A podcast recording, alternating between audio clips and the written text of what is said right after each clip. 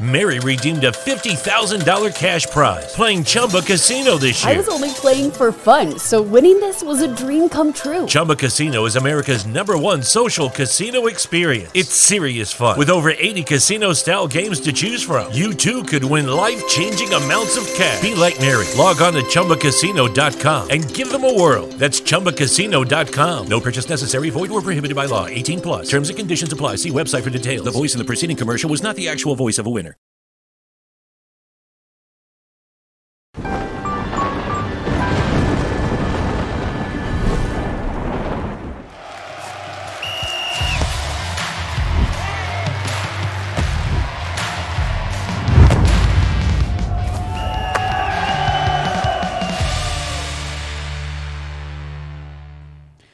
Fala galera, bem-vindos ao Flow Esportes Clube. Eu sou o David Jones e hoje, excepcionalmente, o Igor não estará aqui porque tá descansando também, merece de vez em quando.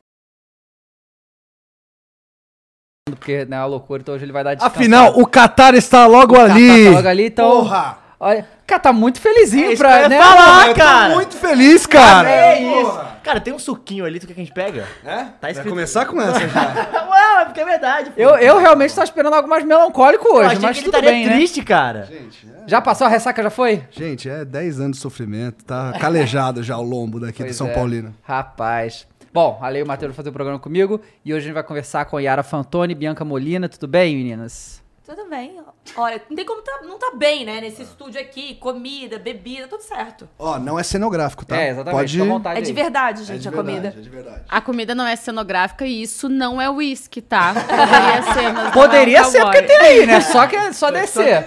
Eu Só não, manda reco- descer. eu não recomendo pra mim. Não, não, não. Ele não pode estar proibido. Mas, ó, confesso que eu também me surpreendi com o bem humor que vem dali. É, pois Porque é. são 10 anos de sofrimento, mas um, uma- um pós, um período pós-final, né? Você sabe que, né? Você tá me devendo uma taça, né? O guri só me pediu, volta com a taça. Eu, não, Pelo não, amor não, de não, Deus, volta com a taça. Não é cumpriu. e ainda, né? A gente traz aqui na nossa casa, Ela recebe voltou bem, com o pé um gelado. Ela voltou com o pé gelado. Isso ela voltou. Ou ela virou argentina e não contou pra gente, né? Não, é, a Bianca chegou aqui com um chimarrão, né?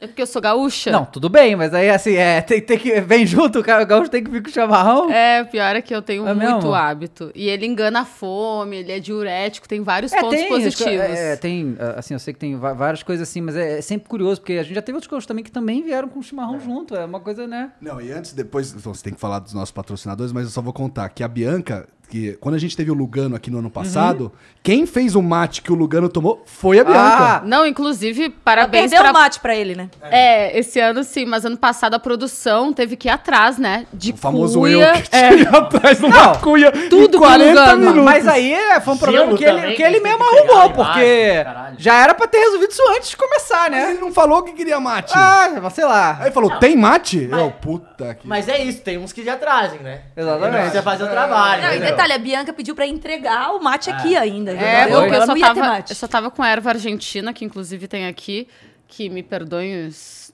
nossos hermanos, mas não é boa, não combina com o chimarrão, combina com o mate deles, que é um mate mais bagunçado.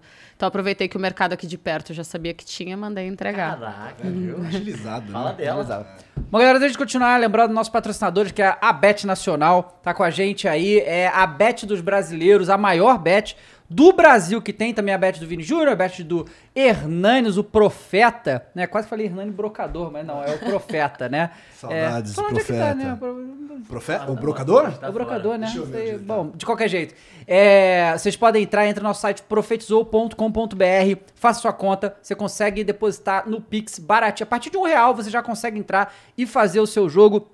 Deixa muito, muito mais emocionante suas partidas. Links na descrição. Tá tudo aí, fala, Lê. Hernani Brocador está jogando no Brasiliense. Ah, tá, brasileiro. Pô, tá também tá ainda. cheio de refugo É, lá, o, bra o, bra o subir, é um reduto É, de quase mundo, ex, né? Uma- Iranildo, eu lembro do Iranildo. Iranildo.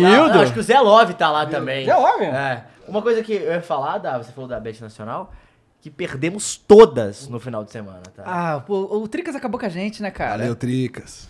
Pô, a gente botou- É eu lembro que a gente botou hein? 3x1. 3x1.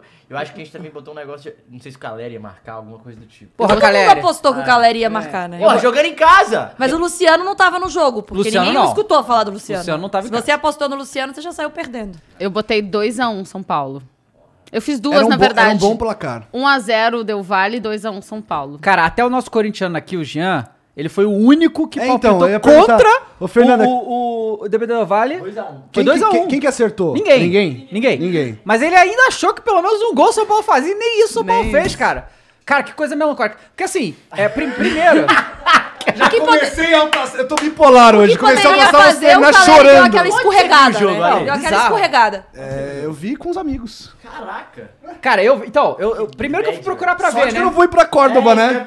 Porque assim, se eu não me engano, a partir do ano que vem o SBT pega a Sul-Americana. É isso? Esse ano não, só. Aí eu tive que assinar DirecTV Go pra assistir. Aí eu vou contar uma anedota. Pe- perdi meu tempo vendo esse jogo, tá certo? Pra começar, né? Porque. Tá, cara, tá torcendo muito pro São Paulo, cara, mesmo. Queria que Não, São eu Paulo também, ganhasse. tava, eu também queria, pô. Aí fui lá, fui botar pra ver o jogo, beleza. Aí não, não, não tinha o aplicativo na TV, sei lá, eu botei no computador. Aí eu botei o computador conectei com a TV. Aí meu gato, ele tem a mania que ele vê. O Leopoldo? Sobe, é, o Leopoldo. Ele, ele vê um, um, um, é, computador, notebook ou videogame que, por causa do calor e ele fica em cima. em cima. Aí eu deixei no chão o computador, botei na TV, co- ia começar o jogo. Aí ele foi e sentou em cima do meu. Do meu computador, apertou a porra do ESC. Ele comprou e quantas saiu. coisas? Ele Não, comprou o não, quê? nada, mas não ele vou ver o jogo. Aí falou, pô, não, sai daqui. Aí, aí a, minha, a Thaís falou, não, pô, fecha, a olha essa, fecha um pouco a tampa do, do notebook, deixa assim pesado, que ele não vai conseguir entrar e vai dar certo. Falei, tá bom. Fiz isso. O gato veio pela frente do meu notebook, olhou, aí viu que não dava. Ele deu a volta, foi pra trás, sem sacanagem. Entrou. não, não, não, não, não, não. Ele, ele olhou pra mim, ele olhou pra mim, botou a pata Falou, em não cima, depois adianta. Fechou a tampa do bagulho. Olha só. Fica olhando pra minha Horroroso. cara assim, ó. Muita Se sacanagem. ele fizer mas- isso no jogo do Flamengo. Não, aí, aí eu. Mas mesmo assim, né? Fiquei. Taca o fiquei tão bolado. janela. E eu, aí eu prendi ele lá no quarto. Falei, eu vou ver o jogo. E aí perdi, perdi meu tempo lá. Ou seja, Leopoldo estava certo. Ele Tava, ele Passar um tava recado, você É, que ele Ele, já podia tava ter se liberado só no segundo gol do Independente, que a jogada foi bonita. Aí valia ver. Cara, porque o resto.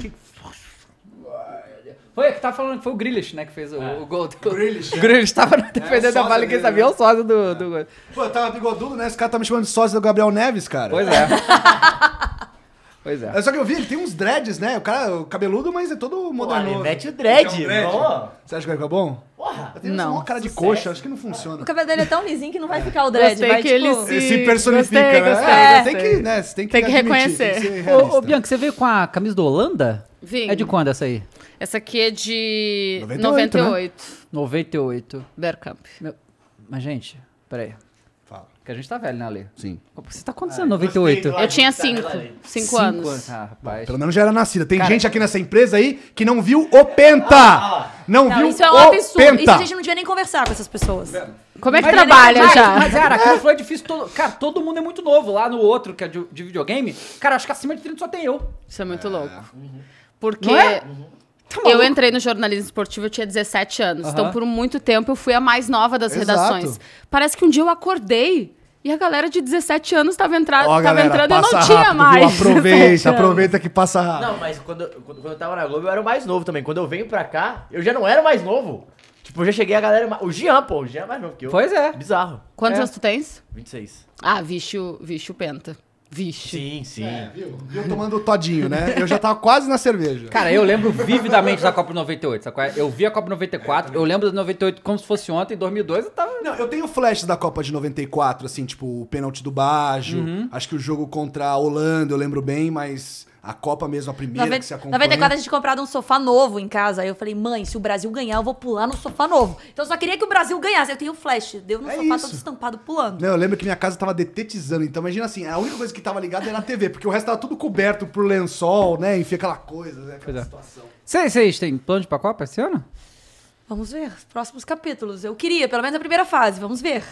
Né? Mas a gente agora vai fazer a Libertadores, né, Bibi? Vamos ver. Comebol Libertadores, vamos ver como é A que final? vai ser. final? A final e a feminina. Eu tô indo segunda-feira pra fazer a Libertadores feminina. Demais. Vai, quando é que vai ser a final? Vai ser dia 28, um É o dia Corinthians, antes. né? É o- não, a gente não sabe. A competição Ah, toda não. vai acontecer lá. Começa agora, dia 13, e vai até Hum, dia 28. Brasileiros estão classificados eu Corinthians, né? Corinthians, Ferroviária e Palmeiras. O Palmeiras pela primeira vez vai Palmeiras. participar da competição. Que legal. Dá pra, dá pra ser Corinthians e Palmeiras no final? Derby na final. É a grande Só poderia expectativa. ser na final. O Palmeiras pode ser campeão mundial feminino antes do masculino? Não, mas... Não, não tem, né? Ainda, ainda, não tem. Vai Mas- ser, mas eu já garanto que vai ser. Há uma Se briga pra deixarem, que tenha, mas por também. enquanto sem previsão. Porque seria uma premiação, né? Pra colocar Mas aí é as... porque aí vai ter que botar a Liga dos Estados Unidos também, né? Na parada, talvez. envolvido, que é, a Aí mais é- forte. é, aí é- Ué, é. mas valorizaria ainda É, não, mais mas a sim, modalidade, legal, né? Pô, mas a gente esqueceu uma coisa importante. Tem figurinha Tem a hoje. figurinha, bota Vamos aí. mostrar aí. Eu gosto das figurinhas. São- ah, são. Olha! Gostei Olha, gente, ficou bom, super. hein? Você tava roupa ainda, ó. Não, as Gostei tatuagens ainda, né, gente? super. Muito, muito, gostei. Muito bom, gostei. É, o, o Lipe Nero, ele é Não, degustador de tatuagem, eu- né? eu- eu- sempre desenha tatuagem né? Mas é. eu vou pra além da tatuagem, eu vou pra minha pulseira aqui, ó. Ela! Eu vou mostrando tudo, olha aqui, gente. Meu bolinhas, Deus. muito é muito bom. legal isso. Muito Legal, bem é. Feito. Galera, pra resgatar... Até ele- minha pinta, olha. A minha Ah, pinta é. tá ali, ó. Acertou o lado também, né? Acertou o lado, né? Porque às vezes na hora de postar foto no Instagram, que isso é uma foto, inverte ele. Foi bem, foi bem. É, nv99.com.br barra resgatar e o código é Conexão Sul Minas. Tá isso é certo? verdade. Sul Minas. Você sabe a dificuldade Você- que é pro carioca falar Sul Minas? Minas. Você, É, você quer tô- colocar já um X nessa. no final, né? Eu só queria dizer Minas. que hoje os mineiros estão em alta aqui, tá? Os mineiros Pois bombam, é, né, cara? Os mineiros Eu, jornalistinhas! Os mineiros, Hoje é rebeldia. apesar que os mineiros, né, falando de galo contra cariocas e paulistas esse ano, a gente tá não tá bem, podendo falar muita Ah, coisa. não, a gente tá de férias, olha. Tá de só ano férias que vem. É, pra que sofrer vem. agora? Só ano que vem, tranquilo. E tem gente aqui que tá quase na Série A também, né? Opa! Calma, que não tem jogo jogado, calma. Não, mas olha só, o Grêmio tá o quê? 56? Pontos? É. Tá, tá. Mas e aí? Em casa é um leão. Ontem meteu 2x0 no CSA, tranquilo, mas fora de casa. Um Cara, não doce tá- gato. não- não é tá- o teu. Não, não é nem o teu gato, que teu gato tem mais atitude que o Grêmio fora de Nossa, casa. caramba! Farpas! Ah, toma Mas vem cá, é porque assim, é, de vez em o que, o que acontece? No início do ano, eu. Até ano passado, eu tava falando que. Sou flamenguista, né? É, que eu. Ah, você jura? Ah, ninguém sabia. Que eu tava. Que, que eu queria que, o, que o- todo mundo voltasse, sabe? Super Série A. Super é, Série A. Série A. E que, cara, já tava chato o Vasco na Série B. Porque, pô, o rival tal, não sei o quê. E a gente não joga contra o Vasco, né? Você ficava com dó dos vascaínos? Hã? Você ficava com dó dos vascaínos? Eu, eu, sim. Já chegou nesse ponto. Eu acho que é muito triste isso, entendeu? Porque a gente não tem que ter dó. Compaixão, Ah, eu não Com tinha dó paixão. nenhuma pra falar a verdade, Só que tomaram tá? tanta porrada e, e assim, é, é triste pro futebol o que acontece com o Vasco, entende? E o que aconteceu com o Cruzeiro e tal, até recuperar agora. Mas, é. E aí eu tava falando, não, eu queria que o Vasco voltasse o quê. Só que, cara, chegou num ponto esse ano que se o Vasco não voltar, vai ser tão engraçado que eu, eu já, tô, já tô nesse ritmo. Aí eu assisti ontem o Vasco e o Operário. Nossa! Nossa! Difícil de ver, mano. Não, e o operário abriu não as pernas no final, né? não. O operário abriu as pernas no final, porque daí, se o, se o Vasco fica no empate ou sofre derrota, ia ficar Fora que o treinador complicado. ficou putaço do operário, né? Mano. E os caras estavam zoando, você viu o Alex Teixeira? Hum. Ele fez o gol e foi ajoelhar os caras. Calma aí que você confundiu o, gramado, Alex. Porque ele vai, aí ele vai de joelho e já capota, velho. Já travou, vai ter que operar ligamento. É, não é Europa aqui não, cara. É, Mano. e, e assim, impressionante que chegou num ponto, o Vasco não que sempre rateou ali, mas o Grêmio e o Bahia parecia que iam na mesma embalada do Cruzeiro e começaram a, e aí agora São A se Paulo esforçar Correio, pra não subir. É, é o que São Paulo Correio, Ituano, Esporte o Sport e o, e o Londrina. um pouco Tubarão, ali. né? E todo mundo vai se pegar Tubarão. aí, né? Todo mundo vai se pegar aí. Então, realmente, eu concordo com você no negócio do Grêmio. Não acho que tá garantido. Não, não né? tá. Faltam seis jogos ainda. E, pô, é um tropeço. Uma rodada que tudo dá certo pros adversários e dá errado pro Grêmio, é uma, um jogo fora de casa, já faz diferença. Mas agora conta, assim, a gente tava brincando, né, que já quase subiu, mas o Grêmio começou meio, né, aquele desespero, assim. Só Você empatava, né? É, e você então era daquelas que pedia pro Pai Nato voltar, é isso? Vamos começar do começo. Começa, começa. Eu era daquelas que pedia com, né? Desculpa, pro Renato ir embora. Porque parecia já que ele já tinha tirado tudo que ele tinha pra tirar daquele Grêmio. E o Flamengo é um dos grandes protagonistas de um processo que o Grêmio ia passar de rebaixamento, de crise. Porque o 5 a 0 já era um sinal muito forte do que não dava mais pra tirar com aquele elenco. Ah, depois o Independente Del Vale é um outro alerta, porque elimina o Grêmio das fases prévias da Libertadores. E um jogo que o Grêmio tinha tudo para dominar, sofre uma virada. Então, a gente já tinha sinais de que o Renato não tava mais dando certo. E aí eu começo, eu começo. Eu sou daquelas que vai pro Twitter, já deu, Renato, obrigada por tudo, mas tchau, sabe? E depois, lógico, que o arrependimento bateu, porque deu pra ver que o problema não era o técnico, não era o Renato. Veio o Thiago Nunes, veio o Filipão, veio o Roger, veio o Mancini. O problema não era o treinador, era uma questão de gestão. E, bom, a gente fala do Cruzeiro, o Cruzeiro foi uma vítima disso, o próprio Vasco, São Paulo. Não é só a parte tática e técnica que influencia às vezes. E depois, sim, logo em seguida eu já passei. Ano passado mesmo eu já, já passei e comecei a brincar com flamenguistas. Gente, vocês não estão felizes com ele, traz de volta, volta. sabe? Eu tava no Uruguai lá e eu sabia que se o, Grêmio- se o Flamengo ganhasse ou não ganhasse, o Renato ia embora. Tinha certeza, podia ir embora campeão da Libertadores com o Flamengo ou não, ele ia embora. E eu já pensava, mas que o Grêmio se mexa e não fique com o Mancini e leve ele de volta. Porque parecia mesmo que o fator anímico só ele poderia dar. E de fato é o que está acontecendo. O Roger não fez um mau trabalho, mas o Renato entrou, mexeu uma ou duas peças, já mexeu com os ânimos da torcida, a torcida já começou a, a encher a arena. Então acho que a gente vai subir, pode ser em quarto e tal, mas ele vai ter feito muita diferença mais uma vez para nós. É, é uma coisa que é doida do futebol brasileiro, né? E a gente já viu vários técnicos falarem disso, que o emocional do jogador brasileiro é, é diferente. E é curioso que não é o emocional, é o emocional do jogador brasileiro no Brasil, porque quando ele vai pra Europa não tem isso. Saiu, se não me engano, essa semana uma entrevista do Darwin Nunes falando que, que ele meio que não se entende com o Klopp, mas não importa, ele vai lá e joga, sabe? É, ele não fala inglês, né? Na preleção, o cara, É. os, os auxiliares que falam espanhol tem que passar pra ele. Pois é, e assim, ninguém liga pra lá. E aqui tem muito isso, cara. Se os caras não, não querem jogar pro técnico, esquece, não vai. É, o? Firmino, por exemplo, não fala inglês até hoje. E são seis anos de Liverpool. Ah, então. Caramba. Se vira nos 30, né? Isso é muito louco, né? Ah, isso é muito louco. Mas enfim, meninas, é, a gente, né, eu conheci vocês, na verdade, né, no ano passado, que a gente fez até umas parcerias aí de conteúdo, vocês vieram gravar no nosso estúdio. Acho que seria legal, né, porque vocês fazem uma parte de uma, talvez, de uma nova geração de repórteres aí, repórteres de campo. Conta pra gente aí como é que começou essa paixão pelo futebol, pelo jornalismo, assim, um pouco da trajetória de vocês até chegar aqui em São Paulo, porque você é de Minas, você é do Sul, né? Como é que vocês chegaram aqui? Eu cheguei em São Paulo 2018, início de 2018, eu já trabalhava na Band Minas na época, mas já tinha rodado, já tinha feito Sport TV na época de Olimpíada, já tinha morado no Rio, e sempre fazia uma coisinha lá, uma coisinha aqui, e acabou surgindo o convite, porque na verdade o meu tio-avô, o Milton Neves, eu gostava muito dele. E ele jogou, foi treinador, principalmente na época do Bahia. E na hora que ele viu o sobrenome, eu lembro que era um dia que eu tava fazendo o Atlético, era Atlético e Flamengo o jogo. E aí eu já tinha saído do CT, o pessoal, Yara, você precisa entregar um VT pro terceiro tempo de Atlético e Flamengo. E aí eu disse, peraí, ele, para aí, grava uma passagem no Jardim. Aí eu gravei, aí o Milton, nossa, me mandou um e-mail na época, né? Não tinha essa O coisa Milton de não é o teu tio de verdade? O meu tio? Tô brincando. ele pode ser meu avô. Ele pode ser meu avô. Ele pode ser meu avô. Tio também não. E daí ele, ele mandou, pô, você é sobrinha do Orlando Fantoni e tal. Eu falei, sou. E aí ele, pô, mas a história do Cruzeiro tem tudo a ver com a sua família, porque meu bisavô foi o primeiro jogador do Cruzeiro aí pra seleção brasileira. Então to- tem toda uma história. Todo mundo fala que eles se remexem no caixão, né? Porque, pô, a Yara tinha que ser cruzeirense. Mas você foi pro Galo por quê? Hã? Pro Galo? Porque É aí o que grande acontece? demais, né, David Jones? Não tem como, Porque né? é Muito história- grande. Porque é uma história muito louca. agora, hein, David Jones? Na verdade, a família do meu pai é toda América Mineiro. Aham. E meu tio era presidente, o irmão do meu pai era presidente do América. E a vida inteira eu frequentei de entrar no campo com jogadores com o América. Só que pro jogo do América era, eu lembro que eu comia todos os picolés possíveis, levava almofadinha, independência. Eu lembro de eu entrando com o Euler na despedida dele pro São Paulo, que meu padrinho tinha feito a venda. E eu tenho a camisa da Excel lá, é, um abraço do filho do vento, quando ele ganhou e tal. Mas foi meu auge no América, da coisa mais legal que eu fiz, assim. E aí, meu avô jogou no Galo, por parte de mãe, e jogou no Cruzeiro. Família Só toda. que. É, família toda né? boleiro. Que loucura. Caralho. Eles mandam em Minas. Aí, nisso, jogou, e aí ele jogou com o Procopio Cardoso, que era parceiro de zaga dele na época. Di Procopio casou com a irmã da vovó. E nisso, o Galo tava aquela coisa, cai, não cai, cai, não cai. Di Procopio umas três vezes assumiu e o Galo não caía. É verdade. E aí, aquela coisa. E ele levava, naquela época, podia assistir jogo no banco de reservas, praticamente. Pô, aquilo ali era muito legal. E, pô, era a época que ele deu camisa pra todo mundo, vamos no estádio, o Galo subindo. Aí eu falei, ah, pai, eu acho que eu não quero mais ser tanto América, né? E você já começa a entender e tal.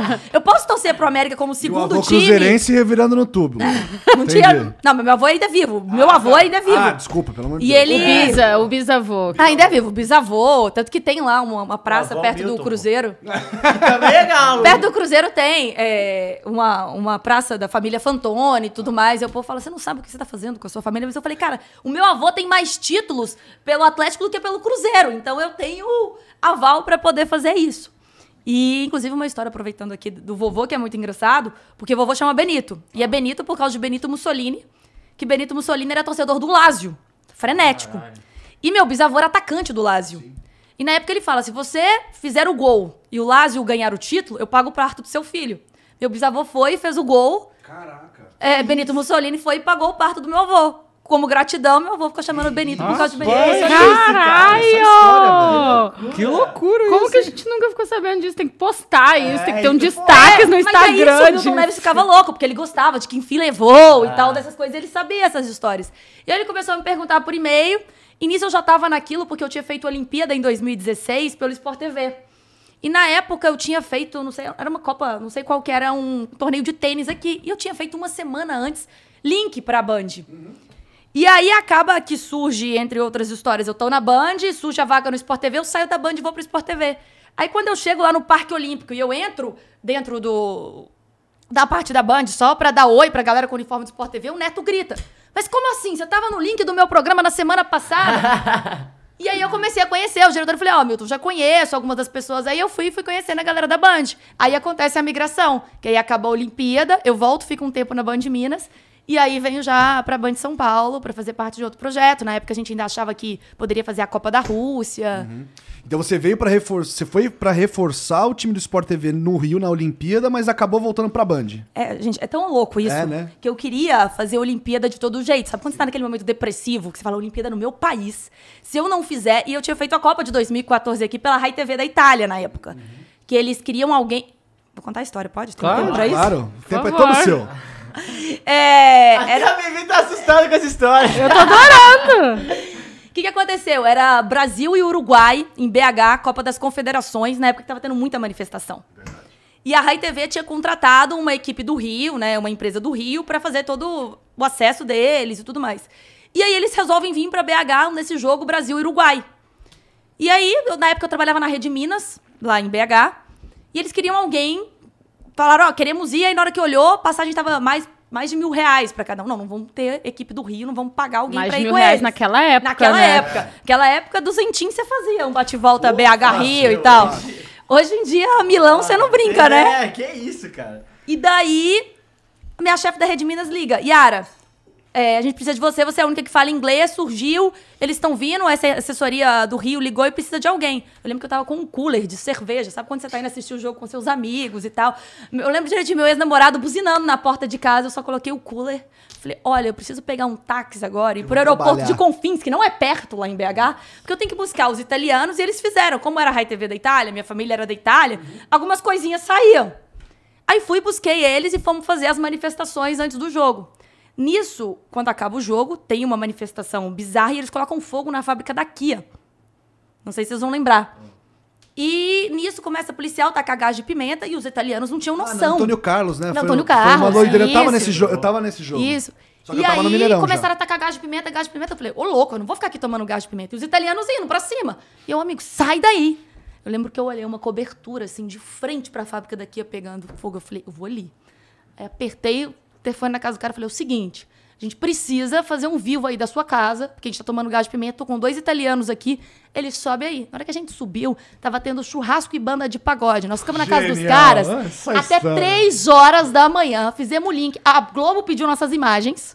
Pô, mas os caras podiam simplesmente falar, não. Não, ok, mas eu não tinha nada a perder. Abraçaram. Eu não tinha nada a vem perder. cá, pa- pararam o samba pra vocês fazerem a passagem? Não. Fizemos, link ao vivo, fizemos até 3 horas da manhã. No outro dia, o meu trabalho foi ir comprar flores pra agradecer, porque o pessoal da Itália deixou euro pra comprar flor, pra agradecer e tal. E aí, legal. quando acabou, ela falou: olha, ano que vem eu não vou querer a equipe do Rio. Quando tiver a Copa, você vai viajar com a Copa com a gente. Porra, Que foda. massa. Aí eu falei, cara, garanti a Copa por causa de um churrasco na cobertura, comi na e bebi. cobertura de novo e deixou mais. Mas, ó, esse aqui é pra cerveja. Aí, fiz a- Pagou uns três churrascos, né? aí com da isso eu galera. fiz a Copa de 2014 com eles, rodando o Brasil. A gente ficou metade Rio, metade Salvador. E aí Você era tava só- no jogo da mordida do Soares? Tava, filho. Teve um dia que a gente foi, pra você ter noção, um dia que era é, Alemanha e Estados Unidos em Recife. Foi um dia que alagou. Chuva, Ah, tava é, pra foi cancelar o jogo. Aí eu tive que botar eles no mototáxi. E eles não entendendo nada, tomando chuva, achando um absurdo. Então, assim, foram experiências bem legais. E quando chega em 2016, eu tava na Band, na época, cobrindo fé- férias de uma galera. E eu falo, não vou pra Copa. Aí eu viro pro meu pai, invento. Olimpíada. Olimpíada. Olimpíada. Eu invento pro meu, viro pro meu pai, pai, não consigo ficar no Brasil, preciso fazer uma viagem. E o Marcelo Beckler começou comigo na TV Horizonte. Que a gente tinha trabalhado, que era a TV de costas pra PUC, assim. Falei, Marcelo, tô indo pra Europa fazer um estágio com você, não vou ficar no Brasil na época de Copa. Aí tava de saída, ia acabar minhas férias lá na... Facebook também? Hã? Fiz PUC, formei na PUC Minas. E aí o Marcelo, venha. Arrumei tudo, comprei a passagem na quinta-feira, ia embarcar no sábado. Dá, tipo, na quinta-feira, três horas da tarde, me ligam da Band Minas. Então, entrou o dinheiro do governo e a gente vai fazer um especial dos mineiros que estão indo pra Olimpíada. Aí eu, não, tô indo pra Europa sábado, não vou. Eu lembro direitinho, deu passando um condicionador no cabelo. Falei, cara, eu vou desistir de tudo, mas eu tenho que fazer esse pouquinho de Copa. De, de Olimpíada.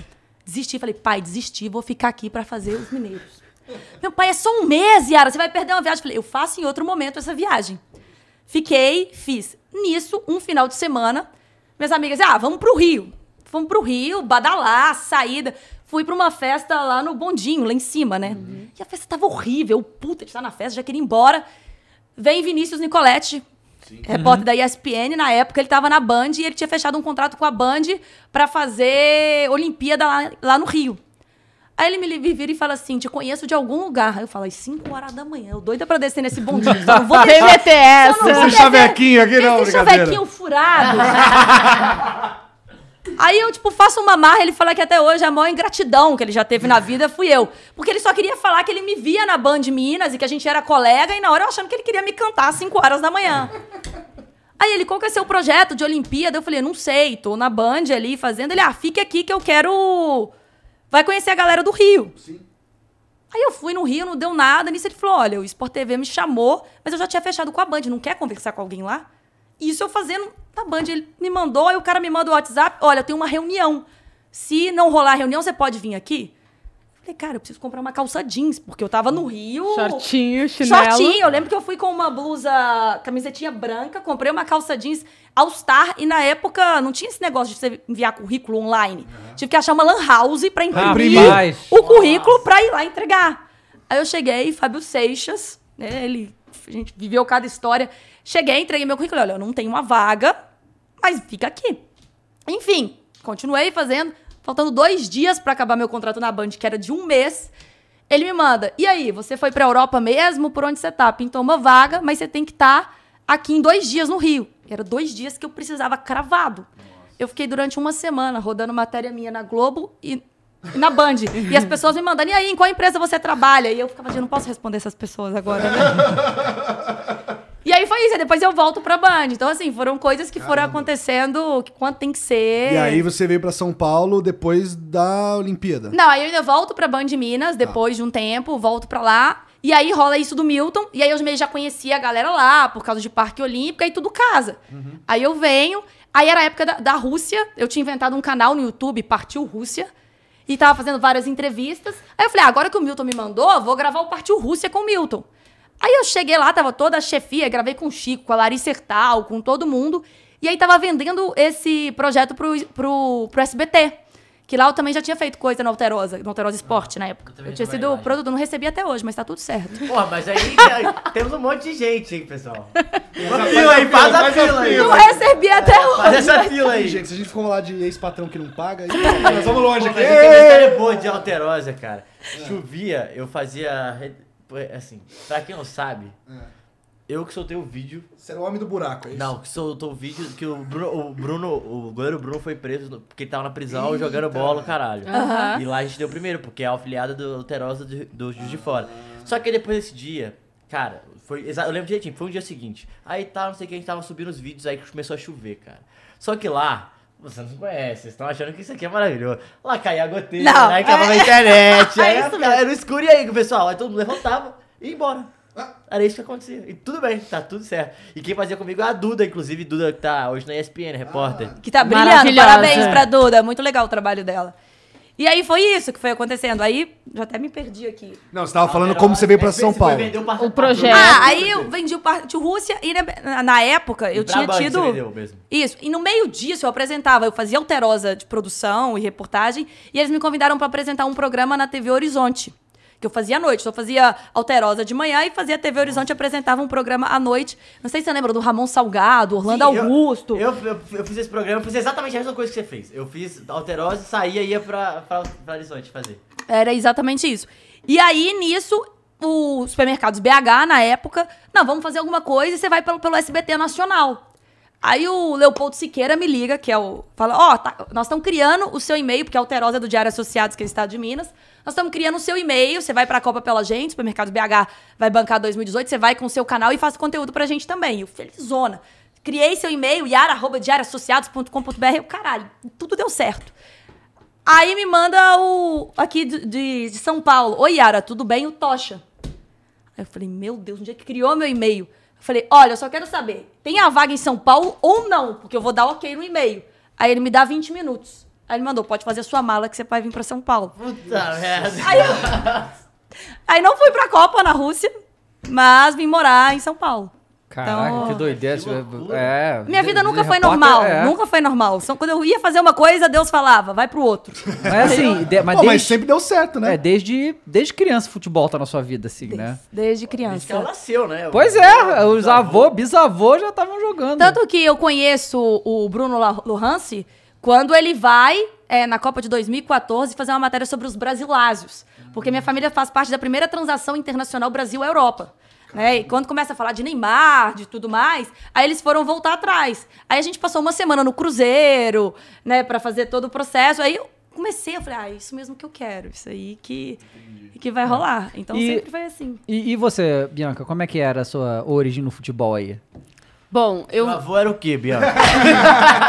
Jogou aonde? Jogou aonde? Então, meu avô não era, não tinha cargos de importância, mas eu vim com essa camisa justamente porque tem uma relação. Eu gosto de futebol por causa do meu avô.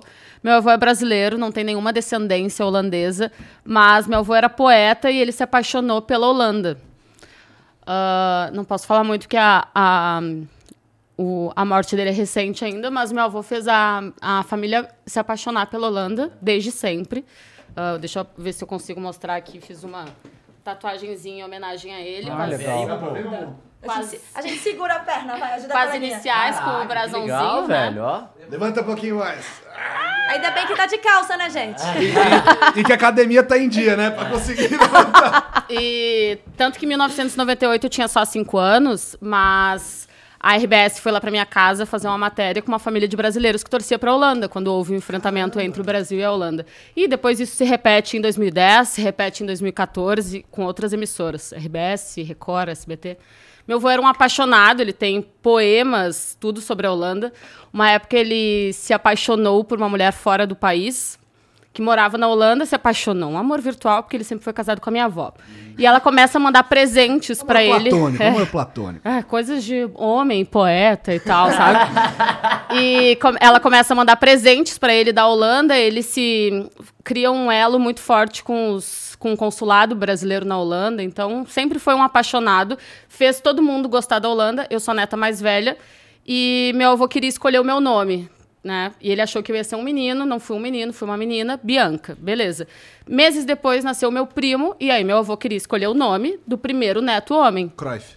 Johan É Cruyff mesmo? Molina. Ai, que legal, que legal. É, é o nome do meu primo, que infelizmente, pra tristeza do meu avô, nunca gostou de futebol. Putz, e sem é. Esse querer, nome, irmão. é, e sem querer, a neta mais velha que acabou ficando com, esse, com essa herança, digamos assim. Porque, inclusive, o outro neto mais velho, que é meu irmão, o Felipe, que tá na minha tatuagem aqui, não gosta de futebol também. Enfim, por um tempo eu moro com meu avô, eu sempre gostei. Meu avô gremista, meu pai e minha mãe colorados. Mas eu sempre estive muito na casa dos meus avós, né? Tive uma criação, ah, esse final de semana tu vai pra casa dos teus avós. Então eu sempre fui Grêmio, desde cedo. Mesmo com toda a família colorada, só o meu avô e minha avó Marli gremistas. Não deu, não deu confusão isso, não? Lógico, Ah, tá. eu, eu tenho uma foto do Dia dos Pais do- dos meus sete anos, então dos anos 2000, que na creche, ah, Bianca, tu vai tirar uma foto com a camisa do time do teu pai. Eu falei, não, vou tirar com a camisa do time do meu avô, que é o meu time. Daí eu tirei de Grêmio e de Inter, braba, e a de Inter eu tô braba, cara de braba, porque eu não queria. Ah, meu pai é colorado, o problema é dele, não vou fazer uma homenagem com o time que não é meu. Mas enfim, a Série B de 2005 eu acompanho com o meu avô, ia pra casa do meu avô pra gente assistir os jogos juntos, e eu sempre falo que ele ah, ah, fez mesmo o meu gremismo, né? Eu tinha 11 anos de idade, vi o time né, Só punido com portões Aflitos. fechados, é, mas antes mesmo da Batalha dos Aflitos, então ali foi essa coisa foi crescendo. Sempre gostei da seleção brasileira, mas sempre tive a Holanda como uma segunda seleção. Eu nunca viajei para a Europa, mas eu sempre falei pro meu avô que eu me casaria na Amsterdã Arena, que seria a nossa realização. Eu ia levá-lo lá para a Holanda, porque meu avô também nunca conheceu a Holanda. Sempre foi uma paixão realmente platônica pelo país. E então, meu, meu gosto pelo futebol vem daí. Daí, quando eu tive a oportunidade, eu juntei as duas coisas. Eu sempre, assim como ele, eu queria ser poeta, queria ser escritora. Então, juntei o meu gosto pela escrita, pela leitura com o futebol e virei jornalista esportiva. Mas aí você foi pra faculdade já pensando em jornalismo esportivo. Sempre. Entrei por isso. Entrei por isso. E aí, é que eu você trabalhou pra Rede do Inter, não foi isso? Sim.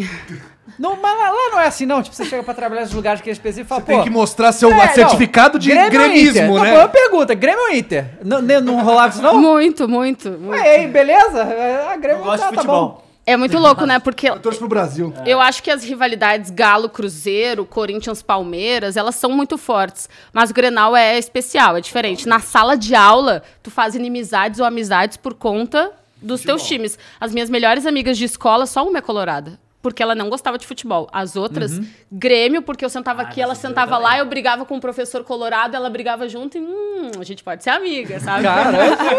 Mas daí eu, eu, eu entro na Band com 17 anos, vou ser produtora lá, fico dois anos e pouco e Do, tal. a Band do Sul, né? A Band do Sul. Tá.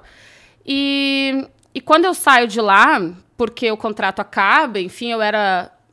Eles não queriam renovar, eles queriam pagar sempre 300 reais para estagiários, enfim, né? Uma coisa que a gente, Aquele salário é, maravilhoso. que a gente sabe como né? funciona. E que a gente acha que tá rico na época, né? A É, gente acha, pô, meu eu tenho 300 Meu reais. primeiro salário de 500 pila eu fazia render, cara. Não, então, Como nunca. às vezes eu paro pra Bebia. pensar, porque eu era baladeiraça. tipo, tudo bem que a gente conseguia uns free e tal, mas tipo, mano, como? Mas 500 beleza. pila pra durar um mês, irmão. E daí uma amiga minha- Fazia um bem bolado ali, todo mundo pagava. Eu saí da Band em 2013 e uma amiga minha fala, ó, tem uma vaga aqui no Inter. E, pô, era pré-Copa do Mundo, Beira Rio ia sediar a Copa do Mundo. Eu era muito mais gremista, né? Porque não tinha a divisão que eu tenho hoje, não conhecia os bastidores do futebol que eu conheço hoje. Então, e mesmo assim, como a Yara falou, pensar em trabalhar em uma Copa do Mundo, pra mim era muito maior do que qualquer rivalidade, sabe? Então eu aceitei, eu chego, converso com o meu chefe, ele fala: Eu sei que tu é gremista, tu consegue disfarçar isso, essa é a conversa. Caraca, disfarçar. E eu consigo. E já existia o Twitter, né? Eu lembro que eu paguei 2 dólares na época, que já era um dinheirinho, 2 dólares pra pagar palavras-chave, tipo moranguinhos, que é ridículo, né? Cholorados, sabe? Essas coisas. Pra, tipo, ninguém achar. E isso que era uma época que se pesquisava menos. Hoje em dia, isso é Aham. muito mais intenso. Hoje em dia já ia ter um print guardado. Nossa, sim. Eu entro no Inter, um dia eu fui trabalhar com uma camisa igual a tua, assim, um jeans meio azulado, e meu chefe chega e me bota uma jaqueta do Inter por cima e fala, tipo, zero, desse, de- zero esse tom, zero. Quando o Juventude consegue um acesso, não sei se pra Série B, pra Série C, eu posto no meu Twitter, ah, parabéns papada, nananã. E um colega meu, Bianca, a torcida do Inter não gosta da torcida do Juventude. Nenhum colorado daria parabéns pro Juventude. Eu, ai, tá, desculpa. e assim eu fui aprendendo. Não, é difícil, um curso intensivo de É. ser Sim, colorado, porque né? a, a azul, a, a azul é uma das cores mais comuns usadas em quase tudo, né? Então é difícil não. não ter nenhum... BH Não, não, não, existe né? essa cor, não. Nossa, tem não? super. Pra mim, o azul é isso. O vermelho, não. O vermelho, por exemplo, não. Tirando as unhas, o vermelho não é uma cor tão usável, digamos assim. Só Mas com daí. Preto, com preto fica bom. E com, Sem e com clubismo. branco, né? Ai, fudeu. Ah, daí, daí só. Você não tá no momento bom pra falar isso. Ai, cara. O momento não é bom. Coração tem três cores e tá tudo certo. O tricolor entende tricolor. E daí, mas foi uma experiência muito legal, assim. É claro que eu passei por momentos bem difíceis, porque eu era repórter, então eu estava sempre em contato com a torcida. Tinha um dirigente na época que não gostava de mim mesmo, e ele Sabe, fazia. porque que- sabia que você era gremista? Sabia, ele Aham. fazia questão de. Não fazia questão de disfarçar, e um dia era SMS, acho que não existia o Hum. WhatsApp na época. Aí eu peguei uma sequência do Dunga de sete jogos de invencibilidade. Mas, tipo, quatro empates e três vitórias. Não era o, o Ru, mas o time tava dando uma melhorada. O Inter não estava jogando no Beira-Rio por conta da reforma, estava jogando ou em Caxias do Sul ou em Novo Hamburgo. E eu fiz essa sequência de jogos. E daí ele me mandou: "Ah, tenho que admitir que você é o nosso pé de coelho. Porque eu tava dando sorte pro time no momento. E daí foi tipo um momento de, ah, agora eu te respeito porque tu respeita a gente. Ufa, e eu aprendi alívio, né? muito trabalhando lá. Eu, ah, o Amarante, por exemplo, era diretor de administração do Inter. É um cara que eu me dou até hoje. Várias pessoas que eu conheci naquela época, candidatos à presidência, que eu peguei um período de eleição. Eu respeito, me respeitaram e a gente tem um contato até hoje nas redes Você fez sociais. várias fontes coloradas nessa época, né? Pô, e sabia que eu, eu tive por um tempo, quando eu voltei pra produção, eu tinha mais contatos com os bastidores do Inter do que do Grêmio. E foi muito legal. E um dia eu tive, agora no Uruguai, eu tava subindo pra van pra ir fazer a final da Sul-Americana. A cidade tava cheia de atleticanos e, e bragantinos. E um cara me cutucou. Sete colegas meus já tinham subido na van e faltavam uns três. E um cara me cutucou grandão, assim, com uma tatuagem enorme do Inter e uma regata do Atlético Paranaense me cutucou, ele falou, Bianca Molina? E eu, aham. E ele, tu é gremista e tu falava que tu era colorada no Inter. eu fiquei assim. E ele, Fudeu, né? Mascarada! Fudeu. eu fiquei nervosa, porque era um cara grandão, de torcida organizada e tal. E ele, mas tu é gente boa, sempre respeitou a gente. Amém, Senhor, obrigado. Mas eu nunca usei a camisa, eu usei boné, eu usei brinco, eu usei anel, mas a camisa nunca usei. E pra trabalhar no Inter eu precisei pedir de presente em março, no meu aniversário, peças de roupas vermelhas, porque de fato eu não tinha no meu guarda-roupa. E não tenho hoje também. Então, mas foi um período de muito aprendizado, Aham. assim, eu Sei que tem muita gente que diz, nossa, eu nunca faria isso, nunca trabalharia no meu rival por dinheiro nenhum. Mas era o que eu tinha na época e me engrandeceu muito como Mas isso que profissional. você fala é tão verdadeiro. Eu lembro eu entrevistando o Vitor, né? Porque o Vitor vem do Grêmio, quando ele chega no Atlético Mineiro. E ele fala justamente isso. Ele, eu não quero desrespeitar, né? Porque todo mundo queria que ele falasse que a rivalidade de Galo e Cruzeiro era maior que Inter. E ele falava, não se Não, compara. jeito, esquece. não se compara. E ele foi muito é, incisivo nisso. Ele, olha, não é pra vocês ficarem bravos comigo. Eu sei que existe todo um respeito aqui. Mas lá, eu não, pode, não, não tinha chance de eu ter uma camisa vermelha no meu guarda-roupa.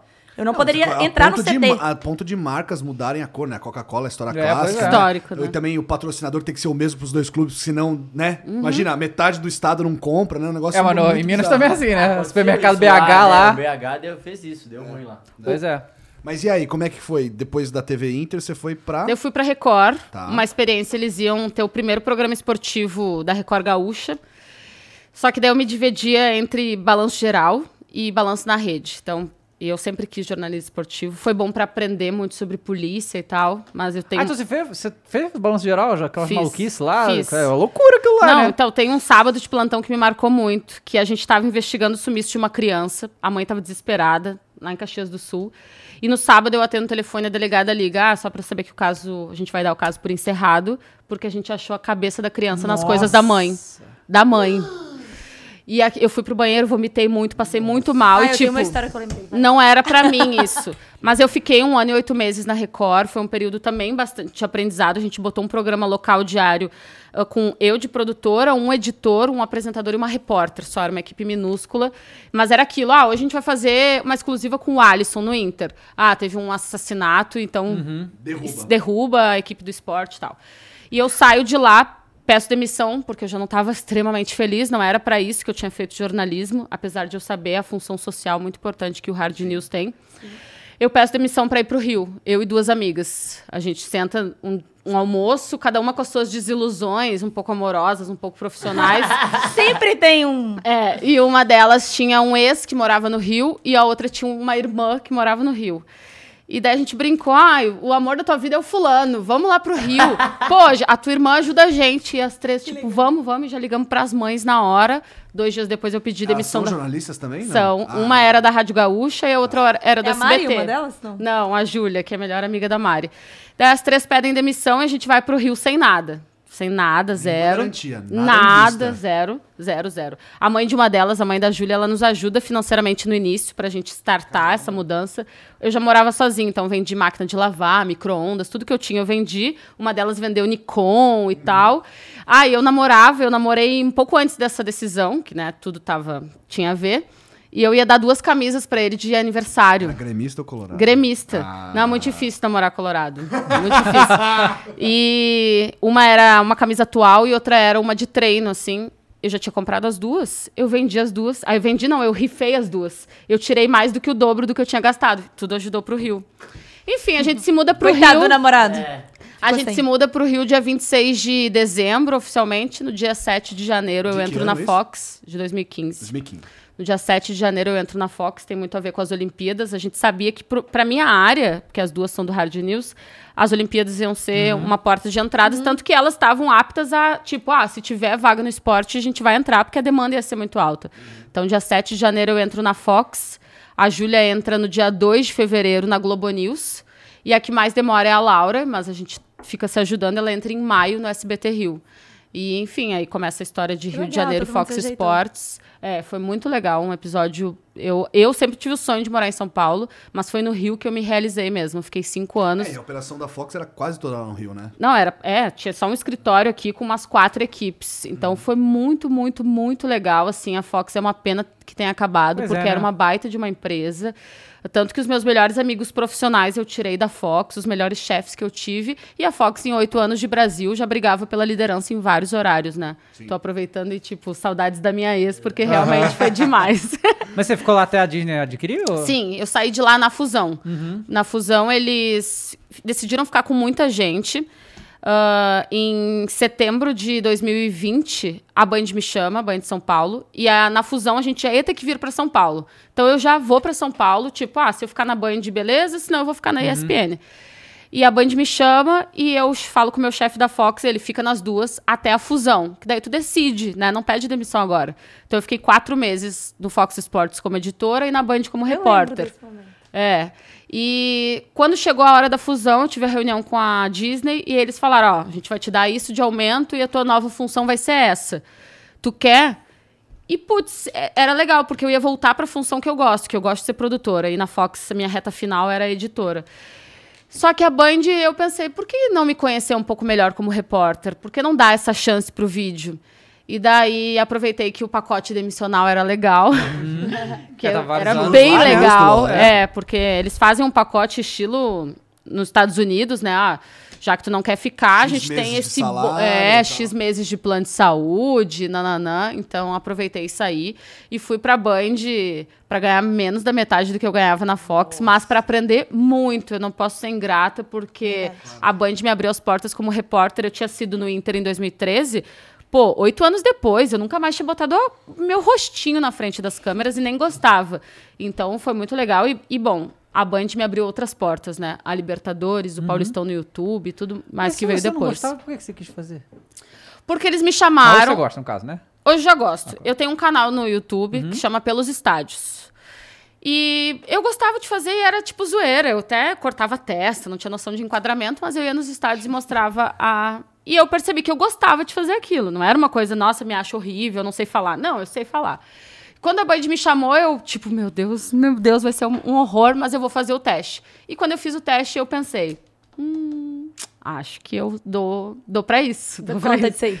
Porque como editora e produtora, a gente trabalha pra botar muita gente no ar que não é bom. E isso acontece. Eu trabalhei com ótimos profissionais, mas trabalhei com profissionais ruins. E tem vezes que eu olhava e tipo, putz, tem gente que faria isso muito melhor. Em Eu, determinado caso, momento, né? em determinado momento eu virei isso. Deu e clique, será né? que eu faria melhor? E daí, quando a Band me dá a oportunidade de fazer dois testes, eu fiz uma matéria sobre Corinthians e uma matéria sobre Libertadores. Eu, meu texto, modéstia à parte, é uma coisa muito boa. Eu só precisava saber se meu desempenho no vídeo seria bom. Porque não é a mesma coisa. Não, Escrever e falar não é a mesma coisa. E aí eu me dou essa chance. E como eu fiquei quatro meses nas duas, eu tive tempo pra exercitar e ver se era isso que eu queria. Então, quando eu decido sair, é de peito aberto, tipo, eu consigo me, me melhorar nisso, né? Me, me fugiu a palavra agora, mas ir melhorando e eu tenho gostado muito, sim. Legal. E vocês duas, né, se encontraram aí na Band e tal, e depois fora da Band até, né? Porque a gente, como eu Super. falei, a gente se, se conheceu com vocês trabalhando pra, pra FCDS, né? Que é a produtora dos conteúdos pra Libertadores, né? Pras competições da Comebol. E também Paulistão Feminino aí. Conta um pouquinho dessa interação de vocês duas, assim. A gente se conhece na dentro da Band, né, Bibi? É, eu lembro, ela falou, né, desse momento que ela chega fazendo os dois trabalhos, nessa longa história. E já era um momento que eu já estava num processo de pensar em novas oportunidades. É, acho que na época eu tinha acabado, eu fiz durante um ano e meio, né, eu apresentei o terceiro tempo com o Milton Neves. Então era o momento que eu tinha saído do terceiro tempo e eu já estava focada nos grandes eventos que eu queria fazer os grandes eventos de esporte e tudo mais. E na Band a gente já não tava fazendo mais os grandes eventos, lógico que tem os campeonatos, tinha aprendido muito. E eu já tava sentindo que meu ciclo ali já tava se encaminhando pro fim. A gente vai sentindo, né? Eu acho que a gente vai tendo é, esse time. Eu já tava Sinais, lá, né? é, eu já tava lá há quatro anos e pouquinho. E, e a gente se encontra e a Bibi chega che- cheia de energia. E eu sempre, também sempre fui, acho que eu me vejo muito nisso, né? De querer fazer, de acontecer, de estar nos grandes jogos. E eu me lembro que lá a gente fazia a Comebol TV também. E, e aí eu lembro que, poxa, eu era atleticana, eu tinha feito muitas coisas de Palmeiras desde que eu cheguei aqui. Por coincidência, eu acabei fazendo títulos do Palmeiras. Por exemplo, às vezes chegava um convite de coisas do Palmeiras na minha casa. Eu Falava, então quer dizer que eu tô fazendo muita coisa do Palmeiras. E aí tem um Palmeiras e Galo no Allianz Parque, era um jogo que eu queria muito ir e tal. Meu chefe falou: ó, você vai fazer essa transmissão. Porque a gente fazia Band, mas fazia transmissão pra Comebol TV também. Entendi. Aí chega no dia, todo o meu respeito, eu tô na pauta do gordinho do Botafogo numa dança de TikTok. Eu lembro disso. E aí, naquele dia, quando eu recebo aquela pauta, eu falei, senhor, eu queria muito estar no jogo do Galo e do Palmeiras. E aí são várias coisas que vão acontecendo, né? Que nesse meio tempo eu tava fazendo o desembarque olímpico. é, dos jogadores que estavam. do- dos atletas que estavam ganhando medalhas. Voltando de Tóquio. É, voltando de Tóquio no meio disso. E aí eu conheço algumas pessoas no aeroporto, pô, Yara, sua rede social tá legal e tal, o que, que você faz? Começamos a trocar figurinhas. E aí uma delas, que hoje é a Denise, que trabalha na Globo, um beijo pra ela falar Libertadores pela Globo, a feminina também, já tá até trocando figurinhas sobre pautas e tudo mais. E ela fala, pô, não posso fazer nada pela Globo, mas a Libertadores, um grande amigo meu trabalha lá, toma o telefone dele. E eu tinha ficado com isso guardado. E aí, quando acontece que eu falo, poxa, mas eu queria, eu falei, ano que vem vai ser diferente. Ano que vem eu vou querer fazer esse jogo. E aí eu começo a, a pensar, a trocar figurinhas, conversar com pessoas e tal. E aí, no final do ano, surge a oportunidade, a gente quer um apresentador pro estúdio aqui. E eu tinha acabado de sair da apresentação do terceiro tempo e tava voltando pra reportagem. Eu falei, tô na Band, eu quero fazer os grandes eventos e quero fazer apresentações legais fora. E aí eu apresento junto com a Helena Calil, que é quando a gente vem aqui Aham. e vai fazer o estúdio aqui da Comebol Libertadores das finais, né? Porque acontece na mesma cidade e a gente faz. Então isso vai, vai, vai- tudo se desenvolvendo e aí a Bibi entra no meio, que a Bibi já tava na Libertadores e aí ficava eu e ela, né? Naquela coisa, ó, hoje a gente não pode fazer a, isso. gente, tá a na gente se conversava, inclusive, tipo, porque as duas trabalhavam na Band e as duas na Libertadores. Então, já tinha dias que eu já me antecipava e, ó, terça e quarta eu não posso trabalhar na Band à noite, ou não posso à tarde por conta de programas que apresentava. E aí, Yara, já pediu? Já, já pedi. Putz, eu vou ter que pedir também. Não, não, não. E aí foi, né? Fazer tipo um revezamento É, ali, né? E aí foi acontecendo, aí foi uma sintonia que as coisas foram rolando. Então, esse ano, quando eu fiz Atlético e Palmeiras, Palmeiras e Atlético, lógico que Palmeiras mais uma vez, né? Isso aconteceu. E foi uma aula de arquibancada dentro do Mineirão, que a torcida do Palmeiras não parou de gritar um minuto. Aí eu falei, cara, isso tá acontecendo. Então, de fato, foi muito importante. E esse ano eu consegui fazer os grandes eventos. Querendo ou não, eu fiz o Mundial, pelo cobrindo o Palmeiras, porque aí acaba que a Band faz o Mundial e eu me envolvo É. no Mundial. E aí a gente entra no, no Paulistão meio que nisso, né? Quando a gente tá fazendo a Libertadores, as pessoas já veem, ah, então a Band não prende os seus direitos. Então a gente pode chamar vocês pra fazer outros projetos. E acontece que no, na Band eu participei desde o início da volta do futebol feminino. Né, que foi o jogo Internacional e, e Santos dentro do Pacaembu, saudoso Pacaembu.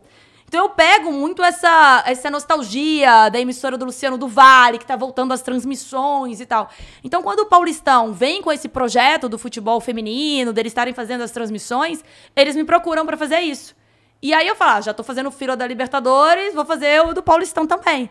Só que aí chega uma hora que a gente vê que a vida tá virando uma bagunça e a gente sabe que hoje as grandes marcas procuram as pessoas, tanto que a Bibi tá fazendo o Paulistão pelo YouTube, né? O feminino. A Centauro vem como a primeira patrocinadora real a transmitir. E aí eu começo também a fazer a apresentação do, do programa do Paulistão Feminino que a gente tem. Então, assim, tudo vai culminando e a gente vai se encaixando, né, Bibi? Sim, No eu, meio das eu coisas, volto a do gente vai se Uruguai. conhecendo. Eu, antes do Uruguai, eu comentava os jogos do Da Paulistão final da Feminino. Ano É. passado, né?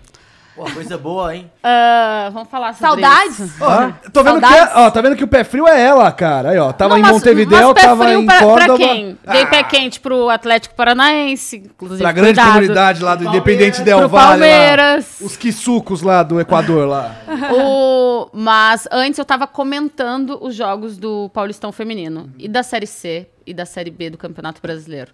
Enfim. Série C era da Zone, né? Ah, É da Zon, mas a gente fazia lá na N Sports. Ah, é que é verdade. tudo a mesma coisa, né? E não quero comentar, mas, pô, precisava e eu também sabia que era uma lacuna aberta para as mulheres, né? Que ainda as emissoras estão procurando ainda comentaristas mulheres, enfim, agora eu já sei que não é uma, não é uma área que eu quero seguir.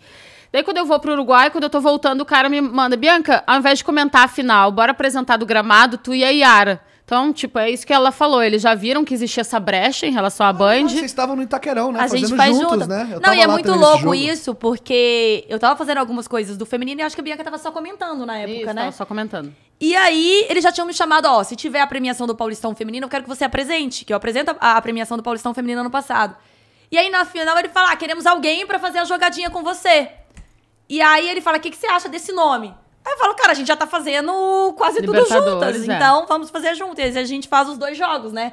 Tanto o, o comando do São Paulo com o mando do Corinthians. É, juntas. foi massa. E daí, aos poucos, é, eu não sei como foi pra Yara, assim, mas os projetos, eles vão de fato acontecendo. Ah, a minha questão com a Band, ela é de muita gratidão. Foram, foi um ano e oito meses por lá, eu aprendi muito. Mas eu, foi o que eu falei pro meu chefe, eu não tenho a ambição de ser repórter. Eu tô curtindo o momento. Inclusive, eu não gosto da pergunta. O que que tu quer pro teu futuro? Ah, mano, não sei. Quero viver, jovem, quero né? viver, quero sentir, Não, né? são jovens, né? Os jovens, né? Não, mas é porque, pô, eu quero me estabelecer, eu cuido do meu dinheiro pra que, né, no futuro eu quero casar, eu quero ter filhos, então eu quero ter uma estrutura. A da Arena tá aí, né? Ah, É, né? mas, mas hoje, graças a Deus, eu não tenho ninguém que dependa de mim, né? É isso. Eu não tenho, minha mãe não depende de mim, não tenho filhos, né? Os meus irmãos estão bem encaminhados. Então, eu não tenho essa pressa de pensar no futuro. E também não tenho a- a- o ego da TV. Se eu precisar voltar a ser produtora, eu adoro ser produtora. Inclusive, ano passado, enquanto eu fazia o, o- o vídeo da Libertadores, eu produzia Libertadores de futsal, eu produzia Libertadores feminina, com casting e tudo, e eu gosto disso. Então, os projetos, ele- eles acabam te atraindo mais, até porque eu não sou uma pessoa ansiosa, eu não tenho crise de ansiedade, mas em fevereiro de 2022, agora esse ano, meu olho começou a, tic, tic, tic, tic, sabe, sem parar. E aí, eu, tipo, meu Deus, isso não, não faz, não combina comigo, não tem nada a ver. E eu comecei a perceber que era a soma. Eu fiz a Recopa pela Libertadores, viagem para Curitiba, mais jogo no Allianz, Paulistão no YouTube, Copa São Paulo de Futebol de Júnior, trabalho. mais É, Band. claro. E as pessoas me diziam, Bianca, mas tu tá fazendo muita coisa. Eu, não, mas eu tô ótima, eu não tô cansada. É e aí, e isso, Só no mate, não é tipo. e isso não. Não é que assim, a Band realmente o salário não era bom e tal, mas não é por isso. Eu tinha que escolher alguma coisa, eu sabia que eu precisava desacelerar. Eu sou uma pessoa que adora pagode, balada, e eu tava chegando no pagode cansada. E pô, não, não, Não, não. aí não é legal, né? Tá errado, Aí não alguma rola, né? errada. Então eu decido, aproveito. Eu acho que eu, a Yara, o Capanema, que participou conosco também esse ano das transmissões lá da Libertadores, a gente faz parte de uma geração que tem que aproveitar as novas oportunidades. Exato. Tem muita porta abrindo. Antes, pô, a minha geração, em 2011, quando eu começo na Band, só tinha assim, ou tu vai trabalhar na Band, ou na SBT, ou na RBS, ou na Record. Sabe? E ainda tinha o jornal impresso, que é uma coisa que É. caiu, né, nos últimos anos. Hoje em dia, não. Tu pode trabalhar na Band, na Record, no SBT, na Gazeta, ah, na Globo, daí E nos canais redes. fechados, nas redes, Pra- no pra si YouTube, mesmo, né? É, sabe? Nos podcasts que cresceram muito. Então, eu também senti, eu, fa eu falei, é uma onda. A gente não sabe quando essa onda vai acabar, mas é uma onda que tá surgindo. Então, aproveita. Te organiza financeiramente o máximo que tu puder, para caso ela acabe, tu tenha uma, uma frente, né? E é isso. E eu tô, tô bem satisfeita, assim. E claro, eu sempre digo, a Band. Aqui, ó. Pro meu chefe especial. A Band me abriu todas essas portas. Porque em 2019 a Libertadores me chamou pra ser produtora deles. Boa Ah, Libertadores essa. hã? Boa Libertadores Ah. essa. Essas saudades, essas são saudades Essas reais. saudades. E só que ele precisava que eu morasse em São Paulo. Inclusive meu chefe, o Tavis, ele fala: "Te muda pra São Paulo, que em São Paulo as coisas acontecem". É, Eu E- falo isso pra todo mundo desde É? que eu mudei pra São Paulo. Todo mundo que não é de São Paulo, que trabalha qualquer coisa, eu falo, vem pra São Vem, Paulo. né? Perguntam se ele sente falta do Rio, o que, que você fala? Nada, é Ai, só do mar. Eu sinto, então, eu sinto muita falta da praia, É, mas de fato em. São Paulo as coisas acontecem. E eu sei que ele só lembrou de mim em março de 2020, porque eu tava na Band, eu tava aparecendo. Você tava na vitrine ali. É, e daí eu apareço na Libertadores, vou pra final, quando eu volto o YouTube me chama pro Paulistão e as coisas vão acontecendo gradativamente. Mas pela então- sua competência e pelo seu trabalho. Não, também, né, beleza, lindona? mas, se- mas quem é visto é lembrado. É, vamos lá. Vocês vão pra Guayaquil, então? Vamos. Pela Comembol. Vamos. Eu vou antes pra Quito, a Bianca já vai direto pra Guayaquil acompanhar todo o processo. Eu faço Quito é a feminina. e vou. Libertadores feminina. A- é, feminina em Quito. Cara, vai, vai, vai ser em Guayaquil mesmo? Vai ser. Que, Assim- cara, eu, eu, eu juro que eu tava vendo os negócios. eu- Você já comprou sua passagem? Não, não, não. Então, eu tava pensando em ir na maluquice. Sabe qual é? e aí eu e mais um. Qual é? Qual é a Qual é a maluquice? maluquice? Não, eu e Escala de quantas horas? Escala de jeito- quantas não, horas? que for. eu- eu- Panamá, três eu- eu dias no Panamá. Eu tinha falado com o moleque, ela falou assim, você só compra e me fala Os caras é foram é. passado de jatinho. Você acha que o cara não faz maluquice? Pois pô? é, é o mas, mas aí, é, cara, eu vi um negócio... Mas até jatinhos tá. O negócio tá Mas esgotadaço. é, o negócio do, o- do narcotráfico lá, do- da, da, da guerra que tá co- correndo lá, me, me É, assustou. tá em estado de sítio, né? É, botou, assim, o, o presidente botou estado de sítio, aí rolou esse rumor que ia mudar, né? Rolou. A sede. Aí, assim, o, o rumor que ia mudar o- a sede, é... Até, ah, ok, mas o que eu fiquei bolado é que, tipo, as opções que tinham saído era ou Montevideo ou Córdoba. Eu falei, cara, se vai mudar a sede, e a sua final são dois brasileiros, por que, que você não bota no Brasil, gente? É, mas Brasília era uma opção, mas como tem um segundo turno, já não daria, né? Obrigada. Ah, mas, ué, um é dia, ponto. ué, uma semana? É. Já vai Já- mudar a data mesmo, pô. Sabe? Se fosse em Brasília, dava pra eu ir também. Lá É, Bra- buscar o Brasília- vice da Sula. Vai, vai... Olha que delícia. ainda- Te pouparam disso, cara. Para uma grana preta. Agora eu vou poder Cara, e planejar um, a raiva, né? Que um você fica lá querendo um Réveillon festa ela tem mais- festa. Qual, qual que você Poupudo. vê a, a percepção dessa parada de, da final única? Porque, assim, é, no ano passado, a gente teve o Bragantino e o Atlético Atlético Paranaense. o Atlético Paranaense, que não são duas torcidas gigantescas, né? E aí, né, foi, né? É, mas esse ano foi muito ruim, né? E foi em Foram Córdoba. só... Porque 8 mil? É. E era um estádio de 60 mil e tal. E, pô, é o São Paulo, né, maluco? Tudo bem que dependendo do Vale nem tem torcida. Sim. Não tem, né? Os caras pegaram, sei lá, 500 ingressos pra... pra 1.500. 1.500. mil e pouco. Mas o São Paulo tem. E a gente vê a grande dificuldade. Aí a gente vê a situação, né? Porque, assim, isso é um modelo europeu... Mas que, pô, tu pega um trem, você que chega em qualquer lugar da Europa, é barato, é acessível, não sei o quê. Aí aqui, cara, é, Guayaquil, vocês falaram lá, eu acho que Gua- é, eu, eu, eu li isso em algum lugar, que o Guayaquil tem 17 mil 15 quartos de mil. hotel. 15 mil quartos de hotel. E o estádio cabe 60. Como- sabe, não, não tem. Não tem nem Estrutura. lógica, não tem- Suporte, não tem né? suporte. Montevidéu também, que é uma cidade que é. Turística. É uma cidade Melhor, turística é. tal. Capital quê. do, capital do país, né? E aí, é muito mais perto do Brasil, então, né, é, deu pra todo mundo ir. Deu pra todo mundo ir mais ou menos, né? Deu porque é próximo, teve gente que foi de carro, não sei o quê. Mas também não tinha estrutura nenhuma. A gente ficou 10 horas no aeroporto esperando pra gente poder sair com o nosso jato, Não, sabe? e Porque não gente- tinha teto. E a gente ficou feliz de não ter ficado no hotel, né? Porque o lugar que a gente ficou no aeroporto foi ótimo. É, pra foi- deitar, pelo Vocês menos. dormir. fizeram um bate-volta, né? Aham. Bate e volta, Só é. que a gente tava numa sala VIP ali e tava meio vazio. Então, tipo, tava muito espaçoso. Não, dormi Foi muito, ótimo. deitei dormi. dormindo É, lá. dormiu bem demais. Beleza. Ó, eu não quero ser pacheca, porque eu trabalho hoje para né, as redes sociais oficiais das competições, mas eu acho que é um processo. Acho que é um processo da torcida e da própria Comebol entender como dá pra fazer funcionar, Uhum. porque dá pra fazer funcionar. Só que eu acho que talvez tu precise optar pelas grandes cidades, as cidades mais estruturadas. Pô, a gente tem Buenos Aires, Buenos Aires tem o Monumental de Nunes, que é um dos maiores estádios, tem Tá estrutura pronta pra a rece- reforma, aliás? Não, ainda tá não, fazendo né? Ainda. mas acho que também são sete estádios, né? Então, tipo assim, dá pra fazer Você tem um lá, ABCD, é. né? Ah, a gente tem o Brasil. O Brasil tem, pô, o Brasil equivale por sete países Não, da América Brasil do dá, Sul. tranquilamente. Né? Ah, eu acho que poderia ser um, um sistema de.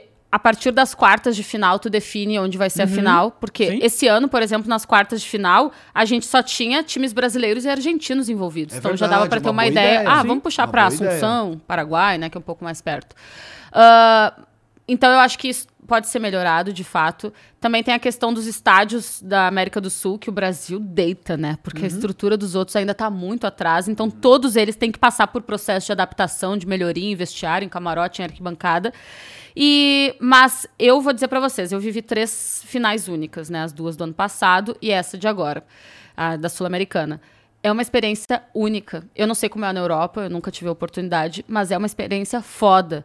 É uma experiência foda pra quem tá trabalhando e eu tenho certeza que pra quem tá torcendo. Não fosse os São Paulinos terem voltado com uma derrota, eu tenho certeza que eles iam voltar dizendo cacete, é foda.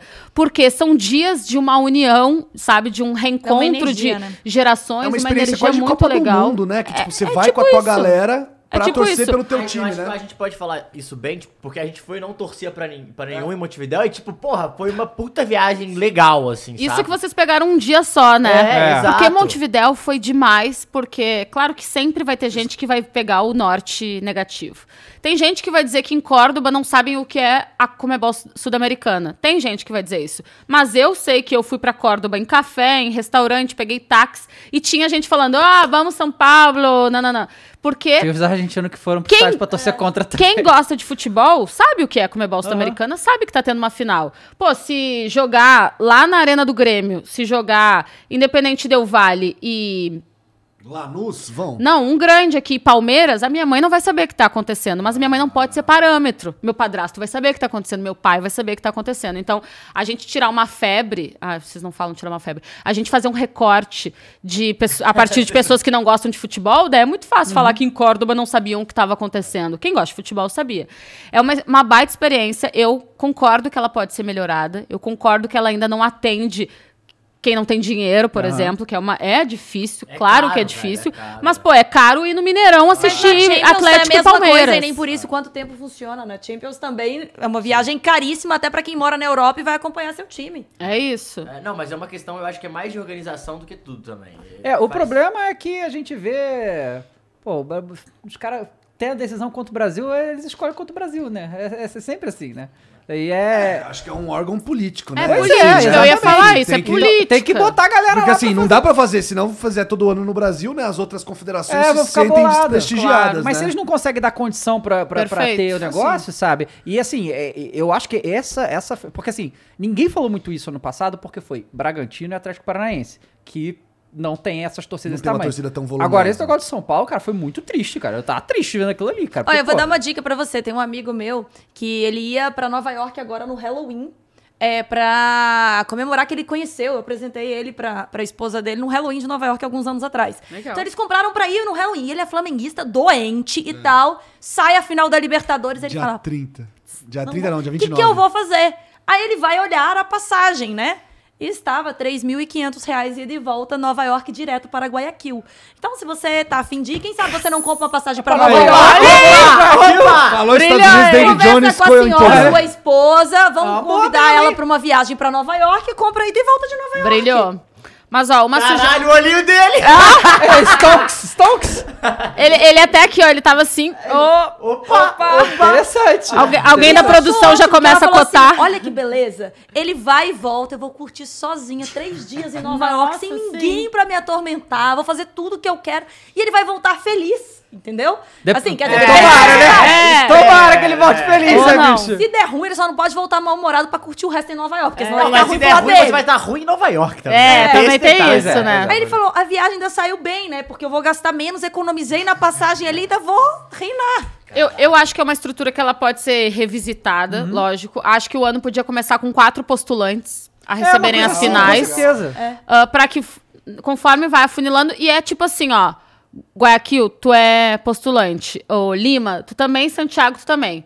Faltando 40 dias, se o, o, o sistema de saúde, social, político tiver fervendo, não vai ser, tá bom? Então, É, que foi comigo Por aconteceu com Santiago, né? Mas tem que Porque, ser uma decisão imagina, rápida é pro uma puta torcedor poder se cidade, programar claro. também, né? Em termos de estrutura, você não pode falar que Lógico. Santiago não é uma cidade que comporta, mas, né, tava numa efervescência tamanha Política. ali política que não deu pra fazer lá, né? é eu isso. fico imaginando se for, tipo, dois times de grandes, tipo, no sentido de Corinthians e Flamengo, por exemplo, em- numa cidade dessa, velho, fudeu, porque os caras vão dormir no ônibus, eles não estão nem aí, entendeu? É. Vão de qualquer jeito, velho. Até E o próprio é. Palmeiras, né? É, Enfim, então. Embora tenha tido mais flamenguistas, né, na cidade. Mas eu, eu gravei um negócio que você falou, que eu queria a opinião de vocês duas, né? Você falou, ah, comentarista, não quero ser, não é pra mim e tal. Mas uma coisa que eu queria tirar essa dúvida com vocês, é, você falou, né, sobre a, o- a oportunidade pra mulheres, né? Hoje tá cada vez maior, Mais né? forte. Nós temos mulheres narradoras, nós temos mulheres comentaristas, nós temos mulheres repórteres de campo que nós sempre tivemos, mas acho que talvez Aumentou. aumentou. Como é, que- assim, a que se deve esse fenômeno, assim? Vocês acham que, de fato, as mulheres é, fincaram uma bandeira, é uma questão social, da sociedade? O que, que mudou para cada vez mais mulheres terem espaço no meio do esporte ou do futebol, mais especificamente? Eu acho que mudou muito desde o momento que eu comecei. Por exemplo, em 2018 eu era a única repórter mulher na Band de esporte. Então, por exemplo, eu lembro de eu fazer o programa de 7 horas da manhã e terminar fazendo um baita amigos, porque eu tinha que participar de todos. E não existia a mulher, né, ali existia, mas numa situação muito diferente. E aí, vamos supor, você tem a volta Falando no caso de Band, do futebol feminino ali dentro. Ah, então vamos fazer uma transmissão 100% feminina. Aí você já começa a ter que contratar é, é, é, mulheres. Talentos, né? Antes, vamos supor, eu ia pra uma entrevista coletiva, aproveitando pra falar isso, eu peguei um momento em que o Cruzeiro destruía em BH. Então eu era obrigada a torcer pro Cruzeiro pra ele bem pra eu fazer grandes coberturas. O Atlético, a partir de 2013, que começou a dar algum caldo. Mas assim, e aí você tinha que se preparar cinco vezes mais pra você fazer uma pergunta e você ter o respeito e aquele cara te olhar, porque você, como mulher, no primeiro momento, o cara vai te olhar como uma. Ah, você é bonitinha ali, nananã. Vamos ver de que, que ela dá conta. E aí, quando você chega, você tá preparada, você destoa esse olhar. Então, acho que, primeiramente, quando eu comecei, você sempre era a engraçadinha que tava ali. Eu conversava com a Milene Domingues outro dia, ela falou: Ah, eu só virei quem eu virei, querendo ou não, quando tudo começou, porque eu era lourinha, bonitinha, corintiana que fazia embaixadinha. Porque essa era a visão. Eu lembro da Copa de 2014, até foi a Globo mesmo. É, ah, quero fazer uma matéria com você e suas amigas. Perguntava, ah, quem que você acha mais bonito? Sim. né? Qual que era. E hoje eu falo assim de propósitos de carreira, do que, que você quer mais pra frente, do que, que você pensa. Eu falo, cara, eu me sinto que eu tenho um poder e eu quero fazer alguma coisa com o futebol feminino. Porque eu cansei de ver, ah, vocês são amigas? Então, como que é o vestiário? As meninas brigam muito? O Arthur Tem muita Elias, né, fofoca. a Johanna fez um. Vai ser lançado agora, é, pra glória delas, um documentário do Corinthians, que foi o campeão da Libertadores do ano passado. E o Arthur Elias falou: foi a primeira vez. Olha o Corinthians feminino como é campeão. Foi a primeira vez que me perguntaram com a tática que eu usei no jogo. Porque antes perguntavam sobre as meninas, sobre aquilo. Então, assim, e onde que tá o respeito com o trabalho do cara, multicampeão? Então, eu acho que é tudo. A, a nossa cabeça teve que fazer um nó e destrinchar pelo social, pelo mental e por algo que foi imposto também, né? A gente teve que ter os clubes de Série A para disputar a obrigatoriedade de ter o futebol feminino. Talvez se isso não tivesse acontecido, a gente nunca teria. E eu falo de uma forma geral, a mulher, você tinha a mulher âncora, bonitinha, tanto que brincava, né? Na Band só entra lourinha. Quando eu entrei na Band, já todo mundo, ah, mais uma lourinha pro, pro jeito da Band de ser. E hoje, as pessoas, por exemplo, eu trabalhei com o Milton Neves durante um ano e meio. Você, quando eu entrei ali, ah, você é a Miltete, né? E aquilo ali me irritava. Tipo de uma- assistente de palco, Você é né? assistente de palco. Por exemplo, quando eu comecei na TV Horizonte, eu li e-mails. E aí eu lembro que eu lia e-mails, e todo e-mail que chegava, eu sempre fazia um comentário. Até um dia que faltou um na mesa redonda, e eu fui pra mesa redonda. E aí meio que o copo de água derruba, aí eles falam, enquanto arruma a mesa, fala. E eu comecei a falar, falo pouco, né? E comecei a falar, falar, falar, falar, falar. Pô, poxa, você manja, você não tá aqui. Eu entrei na Band, por exemplo, próprios donos da bola, não tinham, as mulheres não faziam links no dono da bola, nos donos da bola. Não existia isso, era sempre pegavam os grandes medalhões da casa e faziam os links ao vivo de lá. E eu lembro uma vez que eu fui fazer era toca- turma do tatu, que era um churrasco que tinham de corintianos que eu fui na casa. E aí eu a- termino a matéria comendo um espetinho com o cara e ofereço um espetinho pro neto. Isso o produtor dele, o Cascão, falou: Poxa, ela chegou ali no meio dos homens, comeu espetinho com ele, só faltava tomar cerveja, não podia ali. E aí eles começam a enxergar. Aí eu lembro que eu começo a fazer os donos da bola, e na época eles me pedem se eu não poderia ser a repórter exclusiva dos donos. Porque você vai criando uma identidade. Eu fazia vivo de 18 minutos. Por quê? Porque eles tiveram a oportunidade de ver que você ia chegar lá e você não ia a chegar com a informação decorada ali. Que ele podia se contrapor. Eu lembro quando eu Trocar. comecei no terceiro tempo, o, Milton foi falar alguma coisa, aí o Neto cutucou e falou: pode passar a bola pra ela, que ela não vai falar qualquer coisa. Porque antes. Eles têm esse receio. Aí eu vou perguntar só o óbvio pra ela ali no link, porque se eu apertar um pouco Não e ver entregar. quem que é o lateral direito que pode fazer, qual que é o sistema de jogo, ela não vai me responder. E quando eles olham e veem que isso é possível, eu acho que vai tendo uma confiança, né? Eu lembro quando eu fiz um terceiro tempo, o Milton não estava passando bem, ele sai do estúdio, eu fiz praticamente dois blocos sozinha. Ele não deixou os merchants pra mim, né? Podia ter deixado. no caso. Mas, mas, assim, você fala, pô, então eu não preciso de mais nada. Eu não preciso de brigar, de, de falar, ai, lógico que acho que a gente tem que se defender. Mas eu não preciso de ir pra mídia pra falar nada. A minha resposta tá aqui. A minha resposta está aqui de segurar é, dois blocos, e aí você vai ganhando espaço, você vai vendo que as assessorias vão te respeitando. Quando você pede uma entrevista, eu comecei ontem mesmo olhando as coisas que eu fazia no início. Eu lá em 2010, 2011, eu entrava no CT do Atlético e do Cruzeiro e fazia exclusiva com todos os jogadores. Na época, eu criei um site meu, o YouTube. Eu nem ligava pro YouTube, eu pegava o link do YouTube, jogava no meu canal, porque eu falava, ah, não posso ficar fora da mídia, né? Eu quero fazer alguma coisa minha, mas meu sonho é TV. Enquanto eu não tô lá, eu vou produzir. Aí o Azan até me perguntava, que trabalha com a gente na Libertadores, mas como que você fazia isso você não tava em nenhuma emissora, nenhuma. Eu falei, você ia criando relações com as pessoas e as pessoas iam confiando no seu trabalho. Tanto que eu faço. O Vitor, o primeiro pênalti, é, a, a defesa dele, o primeiro momento que ele narra, é pro meu site. Então, assim, você vê que as coisas são construídas, existe um processo, é algo história. A gente tava falando daqui a pouco, 40 anos atrás, a mulher era proibida de jogar sim. futebol. Então, assim, a gente tá vivendo a história. Às vezes eu falo com a Bibi, a gente tem que olhar que a gente tá vivendo a história. A gente tá falando de mulheres começando a narrar que você não tinha referência. Como que eu vou fazer? Eu vou fazer igual a quem? Se não existia quem fizesse.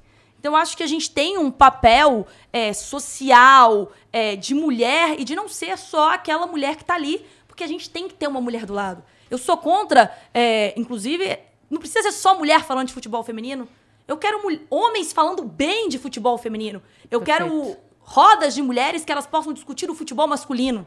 Sabe, não precisa. Ah, a mulher fala de futebol feminino, um homem fala.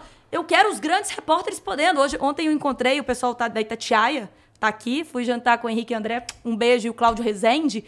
E o Cláudio falou: Yara, é, quando o Atlético foi ter o acesso no Brasileirão Feminino, é, a Nina me ligou e falou: Eu quero você na reportagem aqui. Porque a gente precisa de ter os grandes nomes valorizando a mulher. Eu não quero que você mande um estagiário para cobrir Uma aqui. estagiária só por Ou ser uma mulher, né? estagiária porque é uma mulher. A gente quer que isso possa ser discutido. Eu quero chegar aqui e dar uma notícia. Eu e a Bianca. Ah, mas elas são mulheres, elas não vão saber se é uma linha de cinco, uma linha de quatro. Por que não? Né? Sempre se fala, ah, você sabe o que é impedimento? Aquela. A gente cresceu com isso e a gente está vivendo a história. E a gente precisa fazer uma história de uma forma diferente. A gente precisa entender. E às vezes eu falo mesmo de salário, a gente precisa conversar. Quanto você tá recebendo? Quanto que eu recebo? Porque às vezes fica todo mundo recebendo mal e um competindo o ego com o outro, um querendo. o- Não, não tem mais espaço para isso na nossa sociedade. Sabe, ah, porque você é homem, você vai ganhar mais. Qual que é a sua competência? O que, que você entrega para a empresa? O que de fato é o seu trabalho? Né? A, a gente até conversava outro dia que a Bibi virou para mim e falou: Ah, quando você chegou aqui na Libertadores, pô, todo mundo ficou assustado. Pô, tá vindo alguém da Band, uma outra mulher. E assim, cria um ar, sabe? Que você. Pô, sua amiga da Band tá chegando aí, né? Se quiser até contar. Sim, inclusive, não sei se vocês viram o meme da Xuxa com a Angélica, brincando como não. se fosse o diálogo do Ciro com o Lula. que a, a Xuxa fala assim: ah, a gente não é amiga. E tudo bem a gente não ser amiga, porque a gente acabou de se conhecer, mas eu não quero que fiquem falando por aí que a gente é inimiga. Isso é uma coisa que acontece muito entre as mulheres. A a Yara brincou. Quando ela entra pra Libertadores, eu recebi mensagem do tipo: ah, não vão competir, hein, nanana, porque além do nosso espaço ainda ser pequeno, ainda tem uma rivalidade que ela é incentivada especialmente pelos homens, ou pela beleza, ou pela, enfim, pelo espaço mesmo, né? E eu sou acostumada a isso desde pequena. Eu tenho uma prima que nós somos contemporâneas e quando a gente era pequena, a gente estudava no mesmo colégio e desfilava. Lá no sul tem isso, não sei se nos outros estados tem, tipo garota Souza Lobo, garota Mário Quintana, tipo a rainha da escola. colégio. É.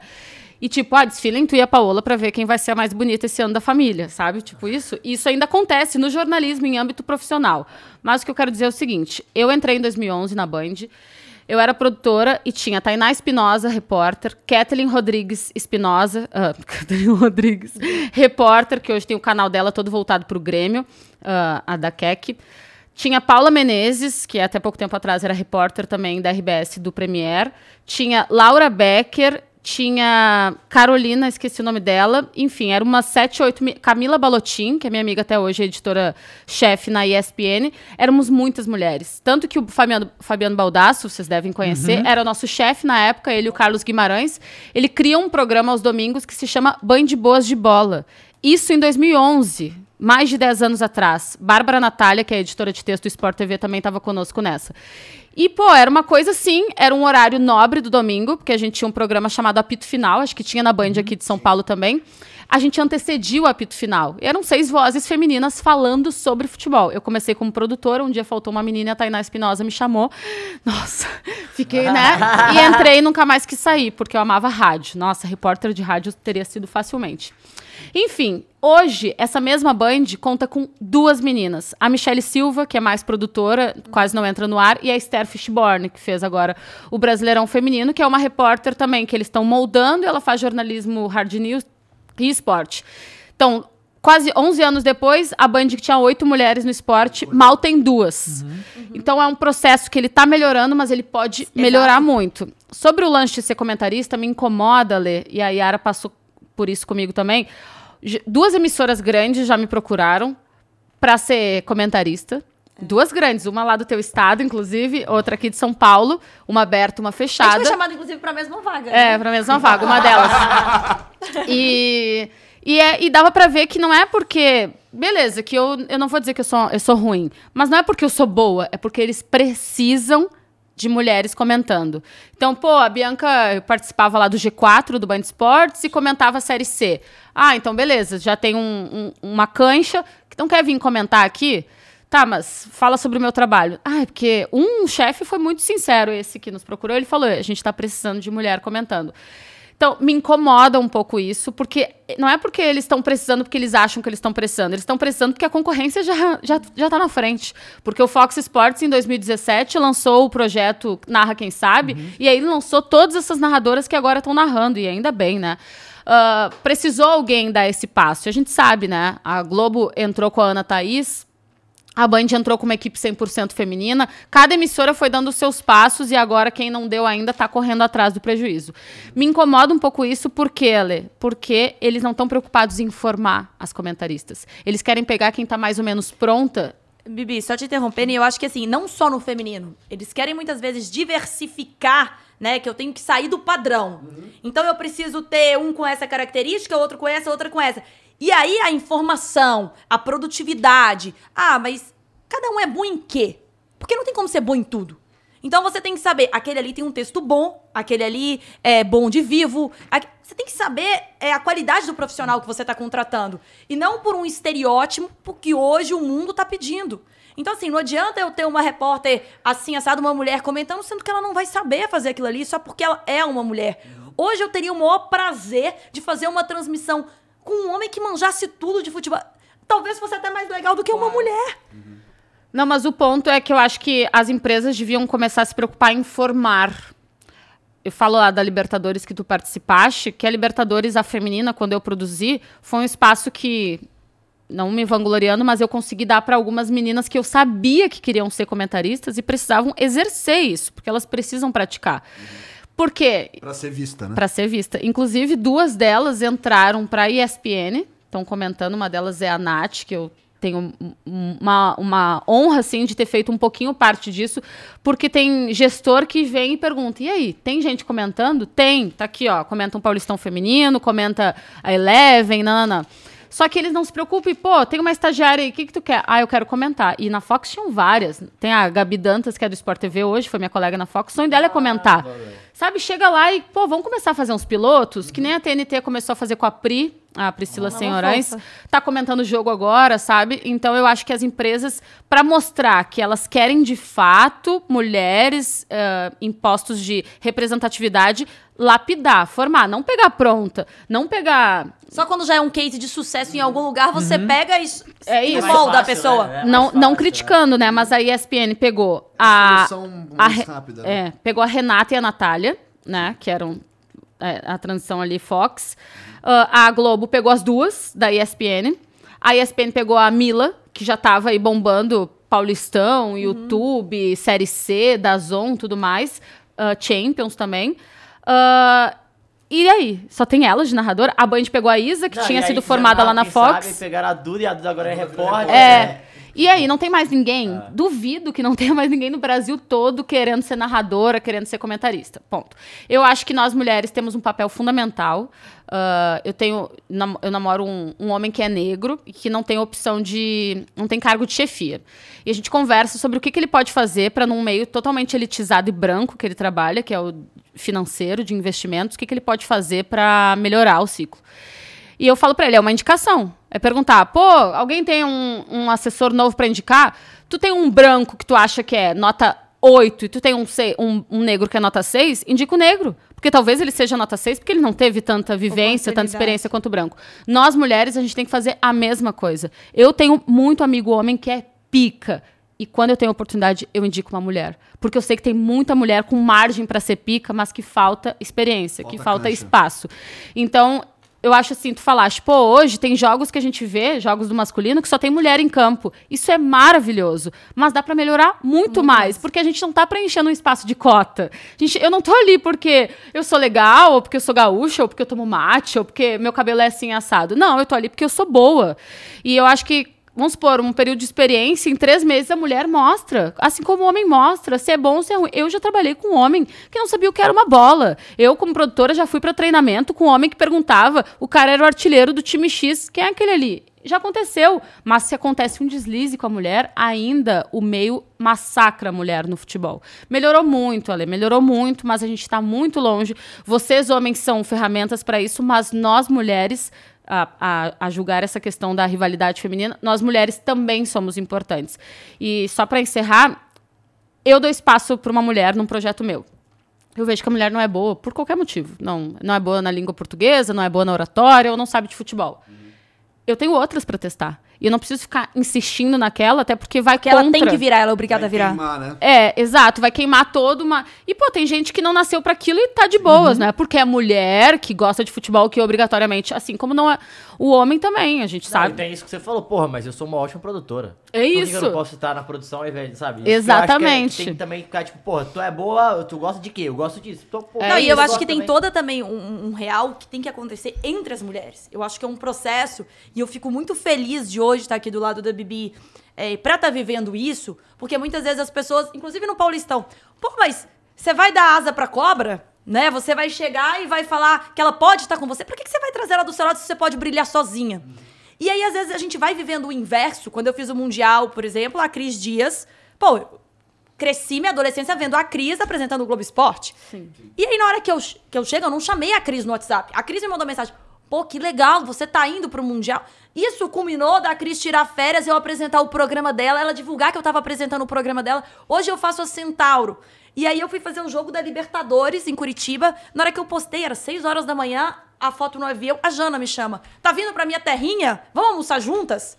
Aí almoçamos. Aí quando ela veio pra São Paulo, é, e aí, quero a recepção igual, vamos fazer. E pô, se você tem aquilo ali, as suas referências conseguem fazer isso, e assim, ah, é um espaço da mulher que eu conquistei e é meu e eu não vou dividir com ninguém, você tem que abrir pra que hoje, quem vem ali e que vai surgindo, você possa receber igual. Então eu imagino que vocês hoje na rua já são parados pelas meninas aí que querem seguir Isso é esse, muito louco. Que se quiserem Querem. seguir esse caminho, elas te reconhecem. Tem essa coisa da visibilidade que vocês estavam falando, né? Do reconhecimento. Teve isso já? Não, sim, e eu acho que também é a forma de, de encarar as coisas. Então, por exemplo, eu me recordo muito bem, é, eu tava na zona mista do Corinthians E aí, sempre que o Capelani estava fazendo o Rádio Bandeirantes, e aí o Capelani falou: Ah, o Milton quer falar com você, bota a escuta. Aí eu botei a escuta e ele começou a brincar, que eu tinha postado uma foto com a minha mãe, que minha mãe era linda. Então, e, pô, quebrando na, na, na zona mista, eu não quero falar disso. Aí eu virei e falei assim: Ô Milton, é o seguinte, quem gosta desse negócio velho aí é cupim, vamos falar do Corinthians aqui. O Capelani, tipo, filmou, falou. E aí tem hora que você tem que ter alguns tipos de posturas que vão quebrar alguns estereótipos ao ponto que você não vai ficar lá.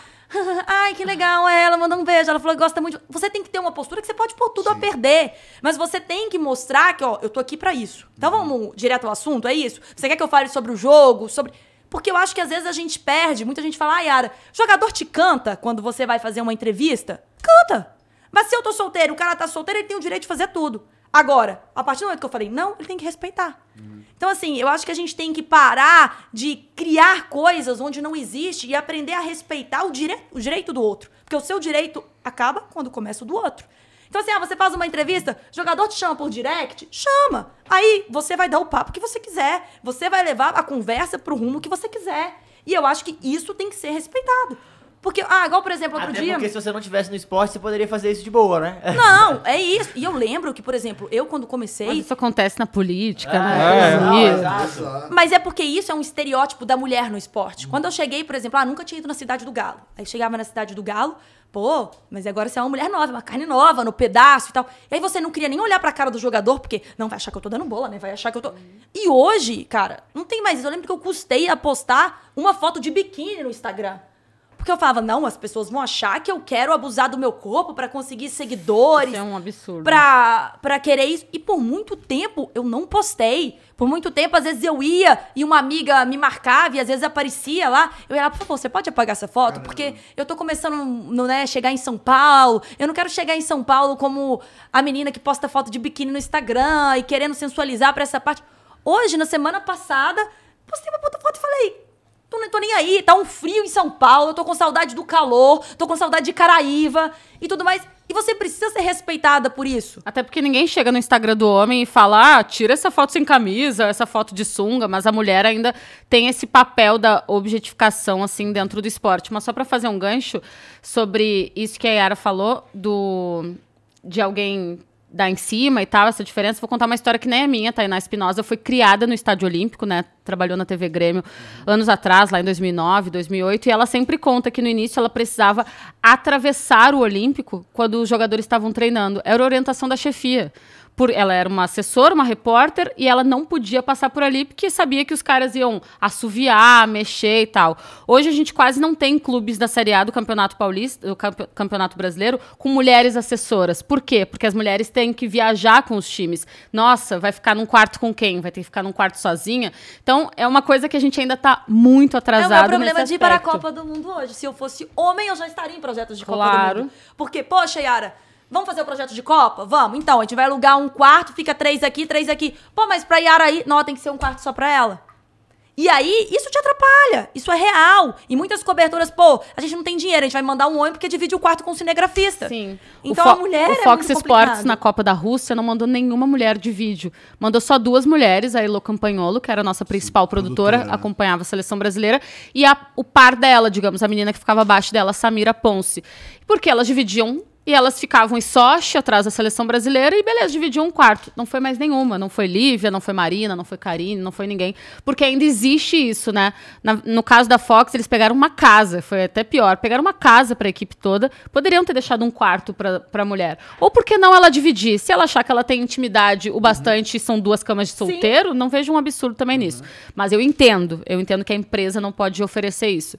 Ah, mas então a mulher ainda está muito condicionada a esse papel. Mas respondendo a tua pergunta, eu vivi uma coisa, eu já vivia no Sul, porque no Sul as oportunidades de trabalhar no esporte elas são menores. Então no Sul eu já era pseudo conhecida, porque é pseudo conhecida, por ser produtora, né? Porque as pessoas já me viam nos jogos e tal, então, e por conta desse programa da Rádio Bandeirantes.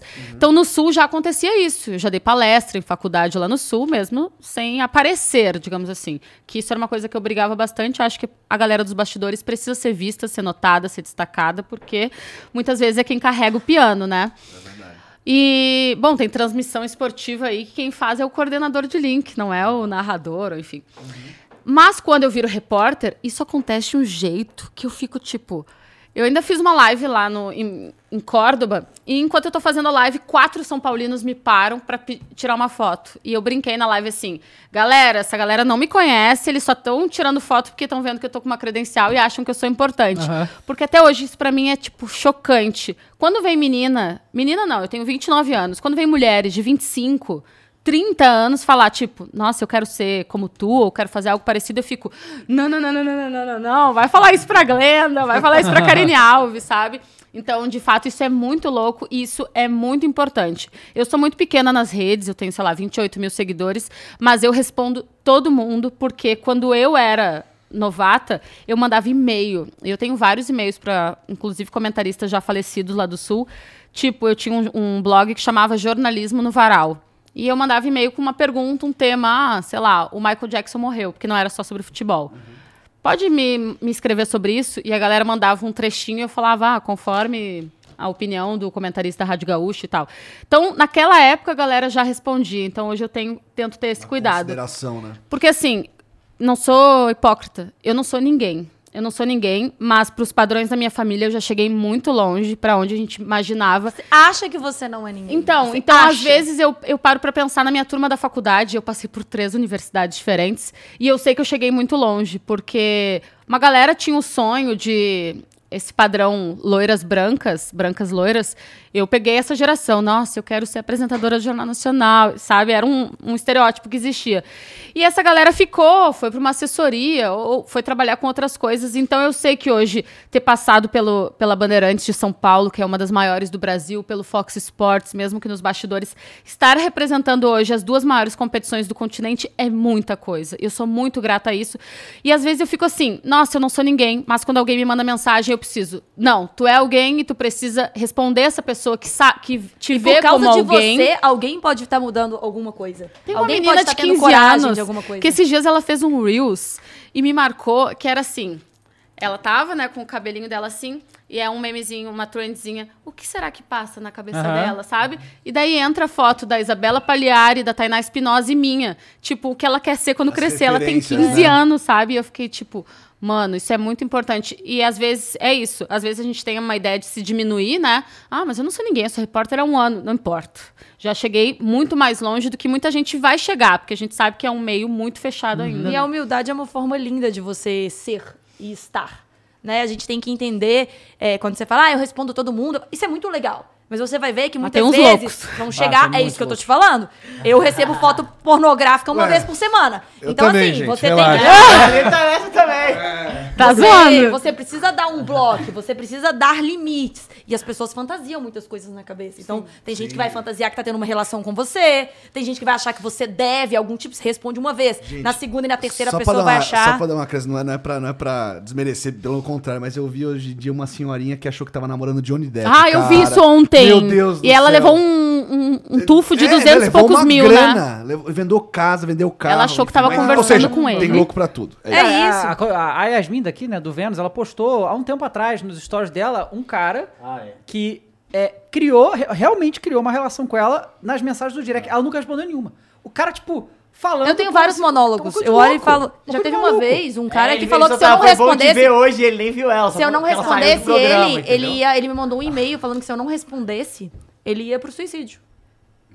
E aí, ele comentava em todas as minhas fotos, aí ele começou a comentar, Yara igual emotion de bosta. Porque eu parei de responder. Aí ele foi pro Facebook, Yara igual emotion de bosta. Twitter, tudo que eu postava, ele só colocava isso. E aí chegou um ponto que eu falei, eu preciso bloquear esse cara. Aí eu bloqueei. Aí ele mandou um e-mail, como você bloqueou, você me incentivou, o suicídio tá vivo até hoje. Mas assim, aquilo ali mexe com o emocional que Sim. você fala. Você Ah, depois de tempo aí? você tem que. Assim, eu, eu já passei por ele- tudo que É, você imagina disso aí. exatamente. E assim, é, eu, eu, você tem que se blindar da maneira, porque chega um ponto que, que não dá, sabe? No, no início eu, eu, eu ficava sentindo com essa história, pô, eu parei de ver. Porque assim, pra começar que 99% é mentira, né? E, e as pessoas são malucas, Muito sabe? São malucas. completamente malucas, sabe? Então, assim, tipo, meu, meu direct do Instagram, por exemplo, eu não vejo. Eu nem sei o que, que tem ali. Tá 99 mais pra sempre. Eu tô de tarado dá, de pé que sabe? não tem nas redes sociais, gente. Eu, tô- Não, eu de lembro que eu pé, trabalhava de na pé. Band Minas, tinha um cara que ele era representante de sapato, ele me perguntava quando eu calçava, eu não respondia. Ele mandava o mesmo sapato, 35, 36, 37, 38, eu distribuía sapato na redação. Porque ele falava, faz só uma reportagem um dia com um sapato. E aí eu falava, cara, e chega aqui, teve um cara que fantasiou uma vez que eu tinha que cortar meu cabelo. Então se você não cortar, eu vou descobrir seu endereço, eu vou com uma tesoura. Meu Deus. Você Que tem que isso? cortar o seu cabelo. Então assim, se você der moral pra isso, você vai incentivando, você vai ficando é. Eu te, tenho um rapaz, tem dois. Um desde 2011. E se tu olha o Twitter dele, mas hoje ele fala comigo no Instagram. Se tu olha o Twitter dele, ele fala com todas as jornalistas esportivas do Brasil e a mesma frase. Olá, boa tarde, por favor. Posso ah, lamber as solas dos seus pés e cheirar o seu chulé? É, ele manda também, ó. É essa Ah, mensagem. eu aí, ó. Aí ele manda E um também. dia, em 2016, ele me mandou uma foto por direct. Ele falou: Oi, eu sou uma pessoa normal. E mandou uma foto dele, é torcedor do Cruzeiro, mas estava em Itaquera. Ah, de pé. e, tipo, eu sou uma pessoa normal, só pra tu saber. E eu não respondo a ele, beleza. Mas eu tenho um outro Só que. pra tu saber. Eu tenho um outro que tem a ver com a Yara. Esse cara já criou cinco perfis diferentes. E ele me manda, tipo. Ai, desculpa criar outro perfil, mas eu perdi a senha da- do outro, como se eu, eu fizesse diferença. E um dia ele me mandou, Bianca, você sabe qual a semelhança da Yara Fantoni com a Yara Tchê, que é uma cantora? Tipo, ele manda isso. Daí eu fui ver quem ele segue no Instagram. Ele é um baiano que torce pro Vitória e pro Palmeiras. Ele segue a mim, ao Chico Garcia, a Renata Fã, a Yara Tchê e a Yara Fantoni. Só. Só? E daí ele, no feed dele tem foto minha, da Renata Fã, da Yara Fantoni, Meu da Yara Deus. Tchê. E beleza. E ele começou a criar vários Instagrams e eu não respondo porque era um papo que não dava. E daí um dia ele me manda um e-mail e fala: O meu sonho é dançar forró com a Bianca Molina. e ele vai no vídeo de uma amiga minha, da Kathleen Rodrigues, que tem um canal de Grêmio, e comenta num vídeo nosso de 2016. Ela me manda o print. Meu sonho é dançar forró com a Bianca Molina. Tipo umas coisas. E um dia ele mandou assim: Bianca, você nunca vai encontrar um baiano que ame gaúcho e ame o Grêmio como eu amo. Não, e às vezes é tão louco que a pessoa ela briga com ela mesma. Sim. Porque ela fica, oi, tudo bem, sou sua fã e tal, não sei o quê. Te odeio, sua piranha, barará, barará. Ah, desculpa. Eu achei... E a pessoa vai se desculpando com ela mesma. A gente nem deveria rir, porque eu sei que tem casos que são é. Sim, questões, tem né? Questão de tratamento, né? É. Não, mas é melhor rir do que você ficar sofrendo com louco Não, pois é, isso não dá. Não, por isso que eu falei, É. porque ela, ah, eu respondo. Claro que a gente, no mundo ideal, isso seria possível. Mas assim, a gente tem que se blin- blindar, porque eu acredito muito em energia, em Também. tudo que Claro. acontece. Então, assim, dependendo da situação, pô, você tá entrando num projeto legal, você quer coisas boas. Claro. Você não quer aquela pessoa te cercando, te minando, e você abrindo o seu Instagram e tendo aquelas coisas. Querendo ou não invadindo um espaço que é teu, né? Mas Lógico. E você tá exposto, né? A partir de você, a gente tá aqui. Sim. Quantas pessoas estão assistindo a gente? Então, a troca de energia que se tem. E, e, assim, a inveja, eu falo que a Bianca falou sobre gratidão da Band. Eu sou eternamente grata a tudo que eu vivi ali, a tudo que eu vivi desde o início da minha trajetória. Então, assim, é, eu falo, nunca cuspa no prato que você comeu. E isso é a realidade. A gente tem que aprender que o mundo precisa de mais gentileza. A gente precisa das pessoas com mais compaixão, de entender o outro. A gente tá sentado aqui, todo mundo tem um problema aqui. Então, assim, às vezes você vai ser. Eu falei muito Eu isso, o. Abel Ferreira, quando ele deu a declaração dele. E eu falei, cara, ele tem o direito de se desculpar, não precisa Peraí, ser qual risco. delas? A mais recente. Não, porque você sabe que ele já me mandou estudar, né? Já mandou Ah, também? coletiva? já. Ah, eu já- lembro eu disso. já vi várias. O Palmeiras e Botafogo. Palmeiras e Botafogo, Palmeiras embarcando para o Mundial de 2021. E aí o Palmeiras tinha acabado de conquistar a Libertadores. A minha pergunta na coletiva é: Abel Ferreira, o Palmeiras, como é que foi entrar no Allianz Parque pela primeira vez com o sendo campeão da América, Ah. sendo campeão da América e como que é pra você? O jogo acho que foi 4 horas da tarde, se não me engano, foi um dia de semana 4 horas Isso. da tarde. Se o horário do jogo é o reflexo do calendário. A gente tá falando de calendário batendo agora final de 2022, era início de 2021. Sim. E aí eu tomei uma porrada. Eu lembro que o Barreto fez o Sport TV, depois me, me defendeu. Neto tava de férias, voltou um mês depois e me defendeu. Eu acho que as pessoas têm o direito de errar. E ali, eu acho que, lógico que tem todo um posicionamento, um jeito dele de ser, às vezes meio cabeça quente. Às mas eu vezes já ele não encontrei- entende a pergunta. Não, e eu já encontrei com o Abel. Inclusive, eu fiquei com. Sabe quando você fica meio com work? Todo mundo falava Abel. Ah, Abel, ah, não, não, não dá. O cara já me mandou estudar de graça. E aí, depois eu conheci ele há duas semanas atrás, num podcast que eu fui gravar, e ele super simpático. Falou, cara, como que pode ter, né? Deve ser uma bipolaridade. Aí acontece isso de novo.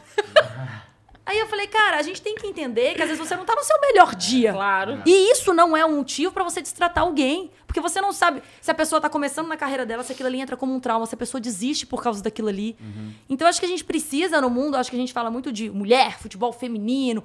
Eu acho que a gente precisa no nosso meio. Sabe, ó, surgiu um patrocinador que quer fazer você e quer fazer comigo também. Pô, vamos conversar. Quanto você vai cobrar? Quanto que eu vou cobrar? Vamos fazer um bem bolado junto? Todo mundo Não vai no ganhar? esquema de fuder o outro, Não, né? e, e isso é o que mais me magoa do ego, de TV.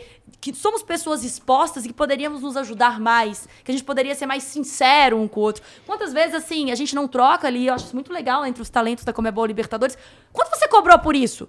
Ah, eu conversei, cobrei ah, tal. tem que conversar mesmo. A gente Faz conversa. isso e tal. Porque eu não tenho que ficar escondendo da pessoa pra pessoa achar que tá melhor que eu. E no fundo, às vezes a gente já tá ruim, a gente tá falando de um momento de depressão, de crise de ansiedade, que o cara tá sorrindo, mas muita gente tá infeliz.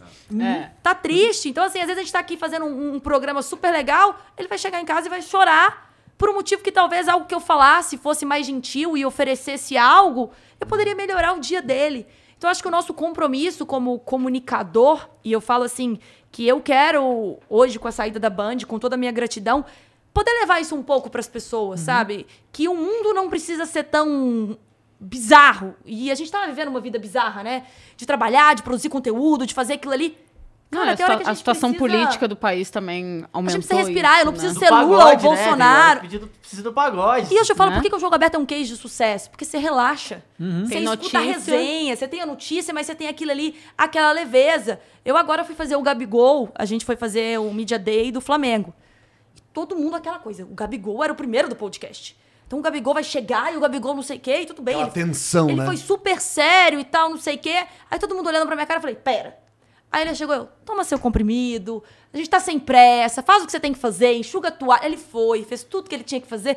E aí a gente começou a brincar. Ó, queria te dar parabéns, hoje você assumiu um, um papel diferente dentro do Flamengo. Você é um cara que deixou, né, o protagonismo pra ser um garçom. Mas isso... Porque às vezes eu vou como jornalista, o que, que eu vou querer fazer? Eu vou querer cutucar pra ver se ele vai Botar falar do Pedro. parede, eu vou sim. botar, tipo, pô, o Pedro tá indo pra seleção, você não.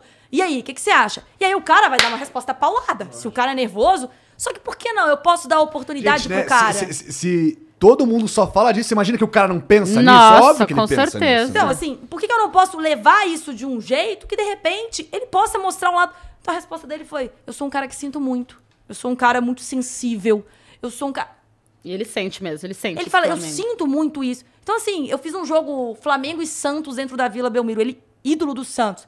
Aí teve um conselheiro que mostrou uma nota de 100 reais pra Aham. ele, assim. Ele ficou bolado. Aí ele ficou bolado, ele virou pro cara e falou assim: Eu vou entrar e vou fazer gol. O que, que ele fez? Ele entrou e fez gol. De novo, né? Quando Porque ele contra o achou, Santos. Ele foi atrás, achar o cara, ele viu o cara e fez assim, ó. E mandou beijo. Aí eu fui perguntar pro torcedor Santista: Você tá com ódio do Gabigol? Não, eu, eu tive saudade disso do torcedor raiz. Então, em vez da gente, como comunicador, alimentar o ódio, a raiva daquilo, por que a gente não pode fazer um papel inverso, sabe? A gente ter uma preocupação em levar coisas legais pras pessoas. Porque. Que dando- seja essa rivalidade sadia, não essa provocação não, e, sadia. e é né? legal, e é legal, poxa. A gente sente falta das coisas, né? De ser aquela coisa política. Hoje eu não posso falar isso, hoje eu não posso falar aquilo. E você tirar o lado bom. Quem foi. Pô, o Gabigol alguma vez já falou que ele é sensível, que ele é um cara que sente. E você vê um pouco desse outro lado do cara, que a gente já taxa uma pessoa. Como marrento, como tudo, né? E apro- É. aproveitando e fazendo uma propaganda esses materiais aí que a galera fez lá no Ninho do Urubu, esse é um lado bom de trabalhar com a Libertadores e com a Sul-Americana, que pra mim foi muito difícil, porque eu tenho uma coisa jornalística na veia. É muito difícil. E meu chefe falava no primeiro ano, filha, menos jornalismo, mais entretenimento. Por quê? A gente tá vendendo a competição. Então Não, a por gente tem a que... gente- nós somos chamados de jornalistinhas. É, né? exatamente. Ah, é? Ah, que entendi. é que ela Mas tá você tem um compromisso com a informação, você tem que fazer o seu É trabalho. isso. Não, só, é que, só que Qual às é o seu trabalho em vezes cada situação? é pintar e mostrar o lado bom de uma final única. É mostrar o lado sensível de um cara que tem uma visão de marra. Sabe? Ah, eu, pô, eu fiz a final no Uruguai e o Gabigol foi um dos quatro flamenguistas que parou pra conversar conosco.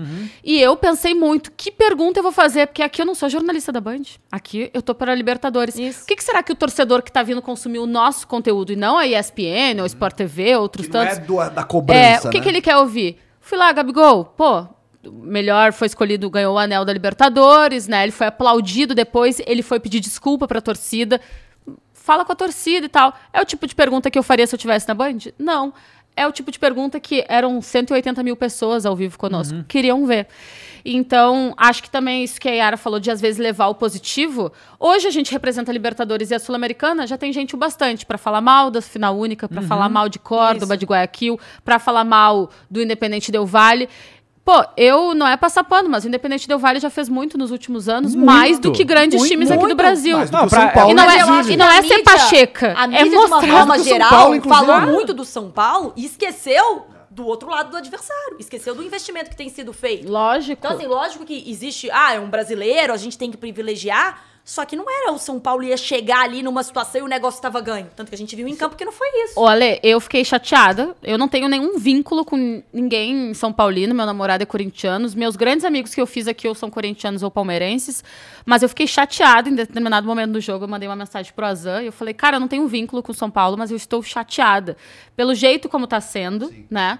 Ah, mas ao mesmo tempo, uma hora me sacudiu e eu. Isso é bem feito pros brasileiros e pros argentinos. Porque chega em competição continental, a gente manda, é né? pica, a gente mete o pau no Deportivo Tátira. Mete. Depois o Deportivo Tátira foi lá e eliminou o Santos. Então é bom dar essas chacoalhadas. Melgar, o Melgar Melgar. É, eliminando Melgar. o Internacional sem fazer um gol sequer, sabe? Porque já tava se contando com a final E Inter e, e São Paulo. Né? É bom falar isso também, né? Isso gente também, falou, é. entendeu? Então, às vezes, isso também é bom.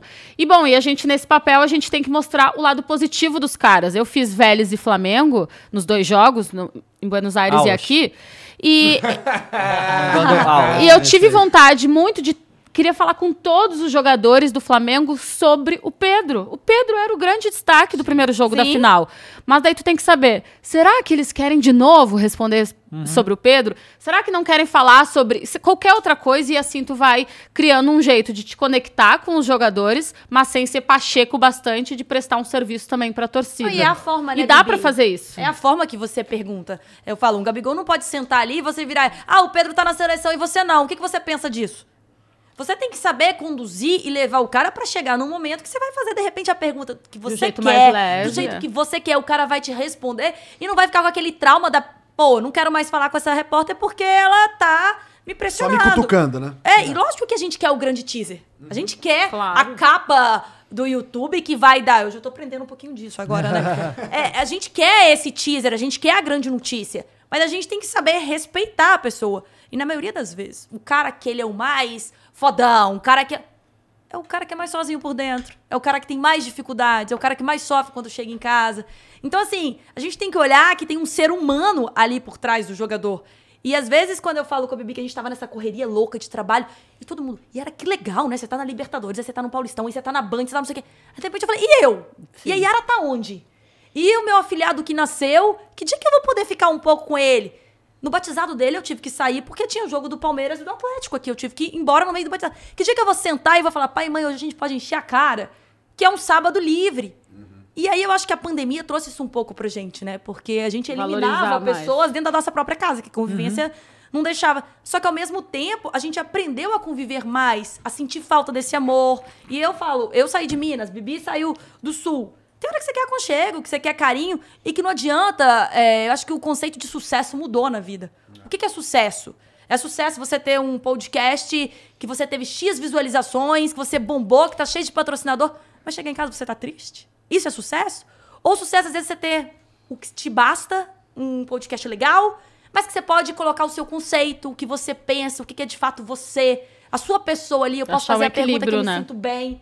Então, acho que a gente tá num momento que a gente tá olhando mais pra dentro, que a gente tá tendo afinidades e podendo, né? Às vezes ser seu próprio chefe. É, imagino que esse foi um questionamento, acho que, né, acho que já meio que responderam, né, quando as duas decidiram sair da TV, né? Porque, né, como você vai largar, né, a TV, né, essa coisa de por, um, por, por projetos que hoje talvez sejam mais interessantes até profissionalmente, te levam pra mais pessoas, não sei, e enfim, tem mais né? a ver, às vezes, com o que você tem de proposta de vida. Também. A TV é maravilhosa. A TV é linda, é um sonho. A gente não pode nunca desmerecer, porque quando você chega lá, você apresenta um programa, poxa, uma realização. É a menina Titiquinha ali que chegou e que É, conseguiu. TV é muito louco mesmo. Só que e isso mexe. Pô, vou conhecer um cara na balada. Eu não falava mais que eu era jornalista. Porque se eu chegasse e conhecesse um cara na balada, pô, você cobriu o Mundial do Palmeiras. O cara só queria falar de Palmeiras. Não, Não. ou qual o time do fulano, qual o time Cara, eu do cansei. Beltrano. Eu, eu falei que durante os últimos tempos eu só tive relacionamentos superficiais, porque os caras só queriam falar disso.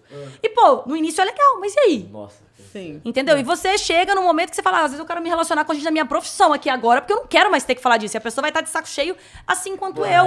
E você vai criando. Você vai criando uma capa que na hora que você viu, eu falei, cara, eu sou a Yara ou eu sou a Yara da Band? Sim. Ah, eu sou a Yara. Você é do, o cara do Flow ou você é você? E você começa a ter crise de identidade.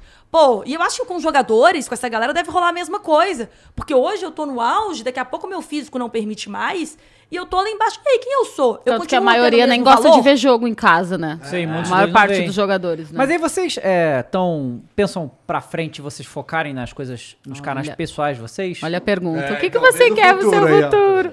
eu penso assim. Eu quero, mas é um Red Bull, que depois eu tenho que ir pra Comebol fazer a glória delas ainda. Então, assim, eu falo que. Meu pai me mandou uma mensagem hoje, filha, você saiu da Band porque você falou que queria desacelerar. Eu te sinto acelerada ainda. Mas eu falei, pai, quando você acelera pra trabalhos pra você, que você sente que tem a ver Acelera com muito você, mais, inclusive. Muito mais, porque o seu Muito compromisso. mais. Eu falo, pô, tem a Libertadores até o final do ano e tal, mas janeiro pintou, eu não sei o que vai ser Uhum. minha vida em janeiro. E aí você começa até pra ter um produto pessoal. Eu comecei um canal que chama Lances Futebol, que é só de bastidores. E eu comecei a fazer bastidores de jogos. E tá dando, tá sendo legal. E eu falei, mas eu tenho vontade de fazer outras coisas. Eu gosto de entrevistar pessoas. Eu gosto de falar sobre determinados temas. E muita gente, onde que eu te encontro? Porque às vezes ali no Facebook, no Instagram, é muito superficial, né? Você posta uma fotinha, você posta. Hoje são os shorts, né? Que não te É. permitem. E aí você fica refém do algoritmo também, né? Sim. Que às vezes você não entende por que, que você postou algo que tinha um conteúdo muito legal e não foi. Não rendeu, né? E de repente você posta algo, tipo, completamente sem graça e o negócio vai. Então eu falei, eu já aprendi. Normalmente esse é o que mais vai, né? Não, e eu já É- é aprendi que, por exemplo, eu tenho um público palmeirense, eu tenho um público atleticano. E tudo bem, o que eu colocar disso vai dar mais. Mas eu não posso ficar só nisso. Então, assim, aí você vai se desafiando. E aí, às vezes, eu falo muito com os amigos, né? Pô, você faz uma coisa que tá legal, não dá tanta curtida, aí você fica triste. Aí seu dia é uma bosta. Aí você faz um negócio que deu muito. Pô, é isso aí, o dia é legal. Então, acho que assim, a gente é muito ingrato nessa vida de digital também, em relação a ficar fica refém. refém, é. É, é o tempo todo você bota a sua cara ali pra eleição. Se é bom ou não. Cada curtida é um sim ou um não pra você. Então, assim, porque não tem mais aquele pessoal. Ah, será que meu paquera X curtiu minha foto? Você nem vê mais se o cara curtiu sua foto ou não. Hoje é uma apelação pública. E aí te falam sim ou não, e isso vai depender o seu dia.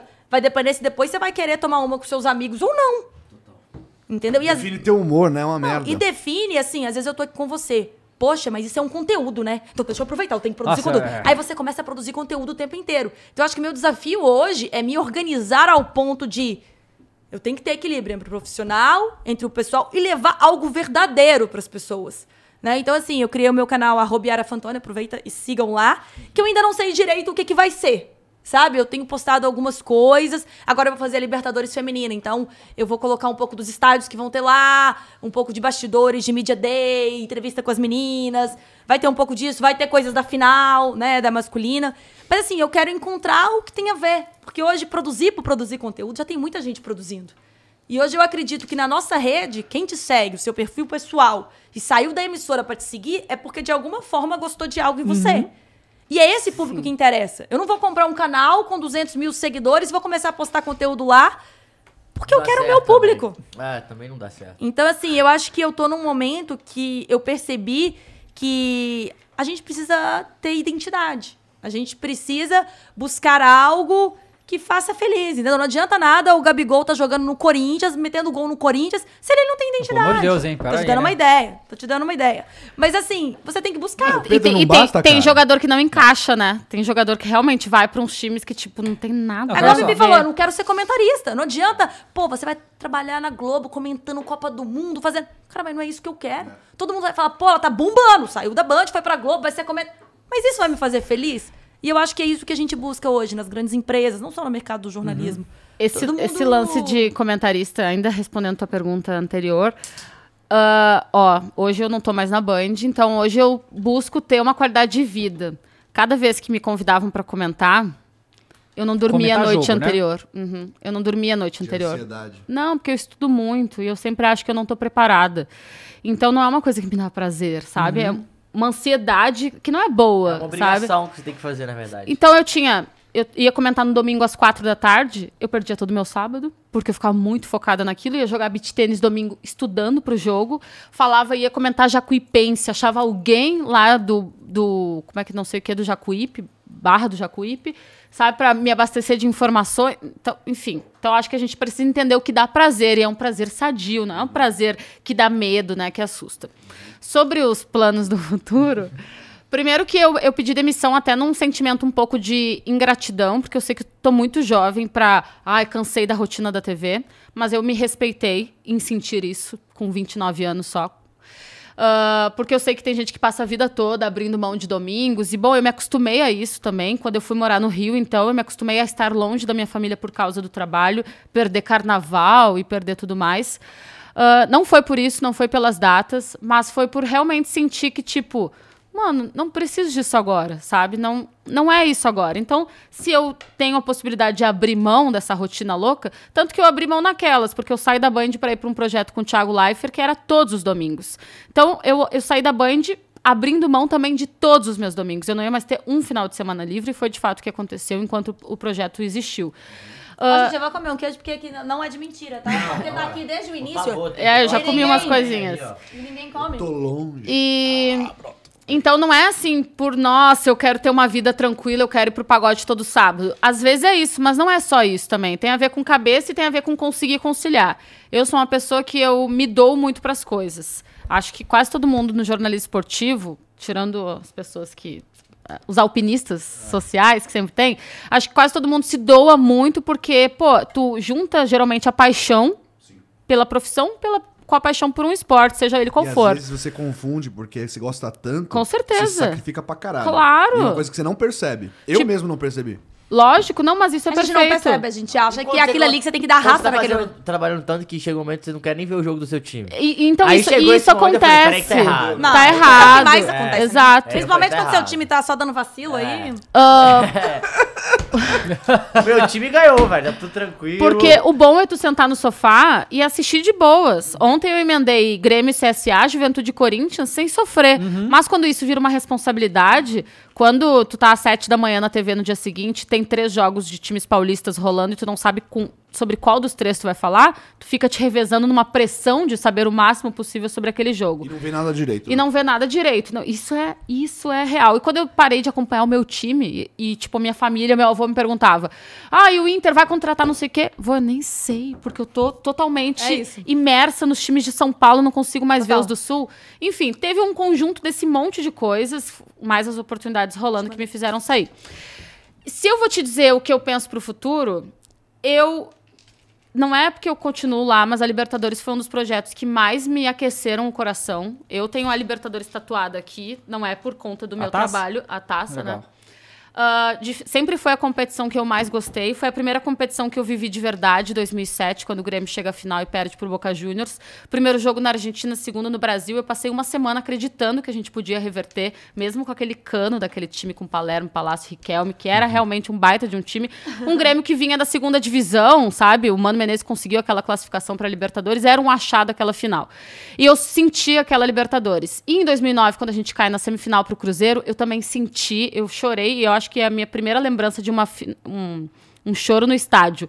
Ah, a gente perde por 3 a 1 no primeiro jogo, tem um golzinho de falta do Souza para dar uma esperança, a gente perde pro 2 a 0 no segundo jogo, dois gols do Wellington Paulista, que tava jogando demais também. Então a Libertadores sempre foi uma competição e começou do Sul, ah, essa coisa argentina, Uruguai, né, que é muito latente lá, apesar de eu ter demorado para conhecer. Em 2017, eu nunca tinha saído do país. Eu tinha 24 anos e a Fox me manda para as semifinais e para as finais da Libertadores de 17. Casualmente, o Grêmio é campeão. Então foi a primeira vez que eu saí do país, foi para Argentina, foi para ver o meu time campeão trabalhando. Então eu sempre tive uma conexão muito boa com a Libertadores. Quando eles me chamaram ano passado, eu me identifiquei muito com o projeto. Ah, e esse ano eu continuo lá, eu continuo me identificando. O projeto ainda está passando por várias alterações. A Yara está sentindo na testando, pele né? Agora, vai porque eles estão testando, eles estão meio que trabalhando com a Comebol, tipo a ideia de que a gente precisa ter, dá para ter. Às vezes a gente tem um podcast com uma mesa assim, a gente tem narrações no Facebook, às vezes a gente aparece nos stories no Instagram, às vezes não pode mais aparecer, e assim a gente vai testando. E eu tô gostando muito. Então, como eu me vejo no futuro, eu me vejo trabalhando mais uns anos ainda com eles, eu me vejo fazendo mais finais, porque. A gente trabalha A o ano é todo final, né, pensando, pensando nessa time. final. Muito Mas Flamengo. Final de Flamengo campeonato de burrinho é maravilhoso, entendeu? Final é, final é diferente. Mas esse ano eu fiz o YouTube no Paulistão Uhum. e foi uma coisa muito louca, que eu não sei explicar, assim, porque eu não sou de São Paulo, né? Eu sou gaúcha, então estar no maior estadual do país me deixou, assim, muito lisonjeada e trabalhei com gente foda, né? Foi aí que eu tive meu primeiro contato com o Leifert e tal. E o Paulistão... O Paulistão deu uma mexida boa, assim, no, no coração, assim, porque eu nunca tinha O feito que a nada... Federação Paulista tem feito, a gente tem que bater É, palmas pra demais. Federação. Totalmente. Projeto- É o a É, o inovação, Mauro é. Silva veio aqui e contou os negócios ali, porque a gente tem uma, uma visão. É, uma visão que as federações são tudo porcaria, né? Talvez a maioria seja, ok. Mas é a maioria de inovador, São é Paulo- inovador. A de São Paulo é diferente. É, foi a primeira vez que o YouTube, É. nível mundo, comprou uma competição. Então é como se o Paulistão tivesse sido um teste para eles. A gente recebeu o e-mail do CEO Do que fi- Google. que do Google, que fica lá Caraca. nos Estados Unidos, tipo, tudo em inglês. Quando a gente fez Ferroviária e Santos, que a gente não teve jogo, a gente ficou três horas e meia no ar, até ter a definição de não ia ter jogo. Ele mandou, tipo, nossa, essa equipe é fantástica, porque vocês ficaram três horas e meia enrolando. Então o Paulistão foi uma coisa diferente. Eu gosto dos projetos, então eu me vejo nos projetos. Mas se tu me dissesse assim, Bianca, hoje, o que, que tu gostaria de fazer? Esse meu canal no YouTube, que eu tenho um amor por ele, mas eu não consigo mais abastecer. Hoje, tch, eu contrataria um editor e um cinegrafista para levantar o canal É e ficar com é ele. aí. Porque é um projeto que eu gosto, é uma proposta Algo que seu. que fui eu que criei e que eu acho que tem serventia, porque é uma ideia de mostrar os acessos do estádio, se tu compra em dinheiro, se tu compra em cartão, se tu precisa, o menor de idade ele entra de graça, mas ele precisa do RG, que isso acontece muito, especialmente lá no sul. É um serviço também, É um né? ser- Não, mas é. Eu não falo sobre futebol lá. É um serviço, dá pra chegar de ônibus, de metrô, tem estacionamento perto. Então é uma coisa. Porque eu sou de uma família que gosta de futebol, mas que tem muita gente que não manja nada.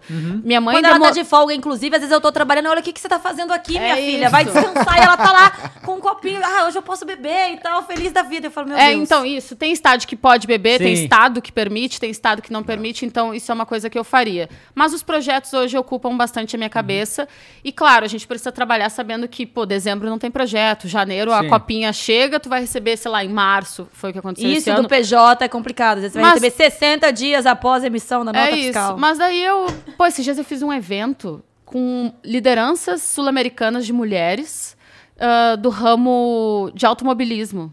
Tipo, nada a ver com a minha área, toda em espanhol. Foi pica, Caraca, amei, legal. fiquei nove horas lá hablando e hablando. Então eu tô me, me, me, Reinventando. me reinventando e me adaptando, sabe? Então acho que é um momento legal e eu não me pressiono muito, não. É, você, você falou que você comentou jogos Série C, né? Uhum. Você falou- cara, porque assim, eu. É, bom, Uns 10, eu acho. então, mas aí você. É, eu nunca vi Série B, né? Nunca acompanhei. Série porque, né? B. Ah! Que marra, hein, David Jones? pois é, né? E você, tá sabendo de Série B? Ah, Não, acompanha também o não, Botafogo né? de Ribeirão é, lá. mas então- Que assunto chato, né, Mas Matheus? aí- Que assunto Mas aí insuportável. esse ano, esse ano, porque tem tantos, né, times lá e tal, eu vi alguns jogos e foi muito sofrível. Agora, tipo, Série C é ma- é mais complicado ainda, né? Ó, eu tô inclusive num grupo do Botafogo de Aí, Ribeirão ó. Preto, Lá. que foi o time que eu mais comentei jogos. Foram três jogos. Tá vendo aí, ó? Acontece Fala do louco, Pantera aí. Porque outro dia eu fiz um vídeo é, lendo, lendo súmulas. Aham. Súmulas engraçadas. Tem, tem uma página no Facebook que só pega as Sim, súmulas engraçadas e aham. posta lá. E aí, assim, quando vai descendo as séries, vai ficando mais enlouquecido bizarro, o né? negócio, Mais né? nonsense, né? E você, você já pegou umas loucuras dessa quando você tá vendo no- nos jogos que você comentou? Já peguei, já peguei. Cara, a Série C é porque, como a gente comenta daqui, então já aconteceu várias vezes do sinal nem chegar. Então tu tem que torcer pra Que não sair um gol loucura. e ir falando por cima. Tem vezes que na escalação tá um jogador e ele não tá em campo, ele foi barrado de última hora e como a gente não tem repórter lá, não tem como saber. Caramba. Mas a coisa mais louca que me aconteceu foi na. Ai, como é que chama a divisão de acesso aqui do futebol paulista? A2. a Série A2, jogo da Portuguesa. Portuguesa ali, peleando pra voltar, né, pra elite do futebol paulista. Eu tô na reportagem, eu nem tava no comentário, e um jogador simplesmente saiu do campo. Saiu. Saiu do campo? Saiu. E eu fui atrás, fui perguntar pro quarto árbitro. Teve dor de barriga. Eu, tá zoando. Entrei no ar. Ele ficou oito minutos fora de campo porque ele teve dor de Ah, é barriga. o Marcinho do Grêmio, né? É, tipo isso, é. Uma história bem parecida. Aliás, se você não conhece esse meme, vai atrás, viu? Marcinho do E Grêmio. eu chamei o narrador. Agora eu não me lembro, acho que o narrador era o, o Fernando. Eu falei, tu já tiveste dor de barriga em momentos, tipo, meio fodas, Tô sensíveis? narrando um jogo E ele já, mas por que essa pergunta? Eu, ah, acabou de acontecer com camisa número 8 e tal. Porque realmente, na elite do E futebol. pode tem- voltar pro campo? Pode, né? Pode voltar. Pode voltar. Mas isso é muito Caraca, louco. Fica oito minutos com um a menos, porra. Isso é uma coisa que poderia. lá. É, exato. Não, e foi É oito foda, minutos velho. tomando Não, pressão. o problema é se você volta e aí, aí volta de novo, aí você tem que sair de novo pra você voltar. Mas vem cá, e se o técnico quiser tirar o jogador, ele Aí não pode? já Sai era. do campo. já Não, do pode, Pode? pode. Já saiu do Porque, campo. sei lá, vai, vai, vai que quando o técnico fala que tem que tirar, Todo mundo em casa vai, sair. ó. vai pegar o manual, né? Pega Esse, o ca- manual. É. esse camisa 8 aí era muito importante pro cara não tirar o Do jeito que esses caras são, ele sai, vira pro técnico e fala, eu vou voltar, fica aí. E era, não, mas era no primeiro tempo. Isso é uma coisa que a gente vê acontecer na várzea, né? Ou nas divisões inferiores, mas que poderia acontecer na Série A. Ou vai dizer que na Série A a galera não tem dor de barriga. Pois é. Só que, claro, a gente sabe que tem um trabalho de nutrição Sim. todo especial, diferente, né? Mas acontece muita coisa. É realmente um futebol muito diferente. Por isso que eu falo, ó, vou olhar aqui pra essa câmera, nem se salta em mim. Tá. Pra você que critica o futebol feminino, tenho certeza que você não tem parado pra ver os jogos de sexta-feira e terça-feira à noite de Série B e nunca paraste pra ver Série C. Que papaizinho. Tem coisa que não tem. Pro comentarista, pode ser o PVC lá, vai ser difícil. Pra tirar, vai ser né? Sabe? Tem umas bolas que tu fica assim, não, isso é zoeira. É zoeira, sabe? Tem, tem que ter um conhecimento mais do, do não futebol pra falar de outras coisas do Perfeito. que do, do futebol. Então, mesmo. então, por isso que eu falo que eu passava noites em claro, porque eu precisava saber se o Capanema já ele é volante, mas se ele já jogou na zaga, se ele tem algum jogador de futebol na família, Ah, se, se ele sabe, se ele cidade, nasceu, ele é- porra, já. se o apelido dele é Minas, E mas na não verdade ele é do Google acha, Paraná. né? É, não é. Google não e é. acha. exato. Não, Não é que tem uma. Página da Wikipedia pronta do cara, né? Exato. Não, eu lembro uma vez que eu estudei sobre um zagueiro e super estudei sobre ele, tipo, zagueiro, daí eu conversei com um repórter da região. Não, não, ele não é zagueiro, não, ele é ponta esquerda. E era tipo, zagueiro central. E eu, gente, Sério? como assim? E tava lá, transfer market, Aham. tudo, mas as informações não batiam. Então, doideira. uma coisa similar a que a gente vê no futebol feminino, que a gente ainda tem uma dificuldade de achar informações, mas nas séries C pra baixo do futebol brasileiro é bem difícil também. Ô, Dava, acho que as meninas daqui a pouco precisam ir embora, então eu queria fazer uma pergunta pra vocês, assim, né? Você um pouco falou um pouco dos- do, futuro, mas assim, qual que é o grande sonho, talvez, na profissão? Você falou um pouco, né, de ter, cobri- de ter viajado, coberto teu time, né, uma final. Qual que é o grande sonho de vocês ainda por realizar na profissão, assim? Ah, eu fico muito feliz que eu acho que vários dos grandes sonhos é, eu já consegui. Né? Então, assim, é muito legal quando você vê que você fez, aí você dá aquele xizinho, check, check, check, check, check de algumas coisas. Mas eu acho que é alavancar, de fato, o meu canal e poder mostrar mulheres falando de futebol e falando futebol com propriedade, sem você precisar ter aquela muletinha, sem você precisar estar escorando em alguém por causa de algum motivo, das pessoas enxergarem o seu conteúdo como algo legal e cobrir uma Copa do Mundo, né? Eu acho que eu já fiz Olimpíada, fiz Champions esse ano, fiz o Mundial, fiz Paulista, fiz tudo. Então eu acho que falta uma a cerejinha do bolo ali, que é uma que é uma Copa do Mundo. Então acho que esse seria o grande e ter esse projeto pessoal de conseguir algo meu e viver disso que é algo meu, sem você precisar de um de um step ali, Um porque empregador. é, porque eu falo assim, cara, quando eu olho meu em 2010, antes de existir Fred, Desimpedidos, a Yara já postava aquelas coisas. E eu conversando com o Serginho Landolf, que é, ele falou, Yara, entre você ter ideias, várias pessoas possuem ideias. Agora, quem de fato tem coragem de ir pra Exato. cima e botar ela em prática? Então, assim, a TV era meu sonho. E assim, sempre eu tive o YouTube como um, um meio de chegar lá. Então, sempre quando dava certo lá, você larga o projeto lá e vai. E a Yara hoje não quer largar mais. Hoje eu quero abraçar e conseguir fazer acontecer. Isso vai depender de você acordar cedo e trabalhar pra você e se organizar. E muitas vezes, pai, saber que eu vou trabalhar mais do que eu trabalhava, mas talvez com um intuito e com um gostinho especial. Então, sigam lá o arroba Yara Fantoni, se inscrevam lá no canal. Que aí a gente vai resolver o que, que vai ser feito. Gostei. E você, Bibi?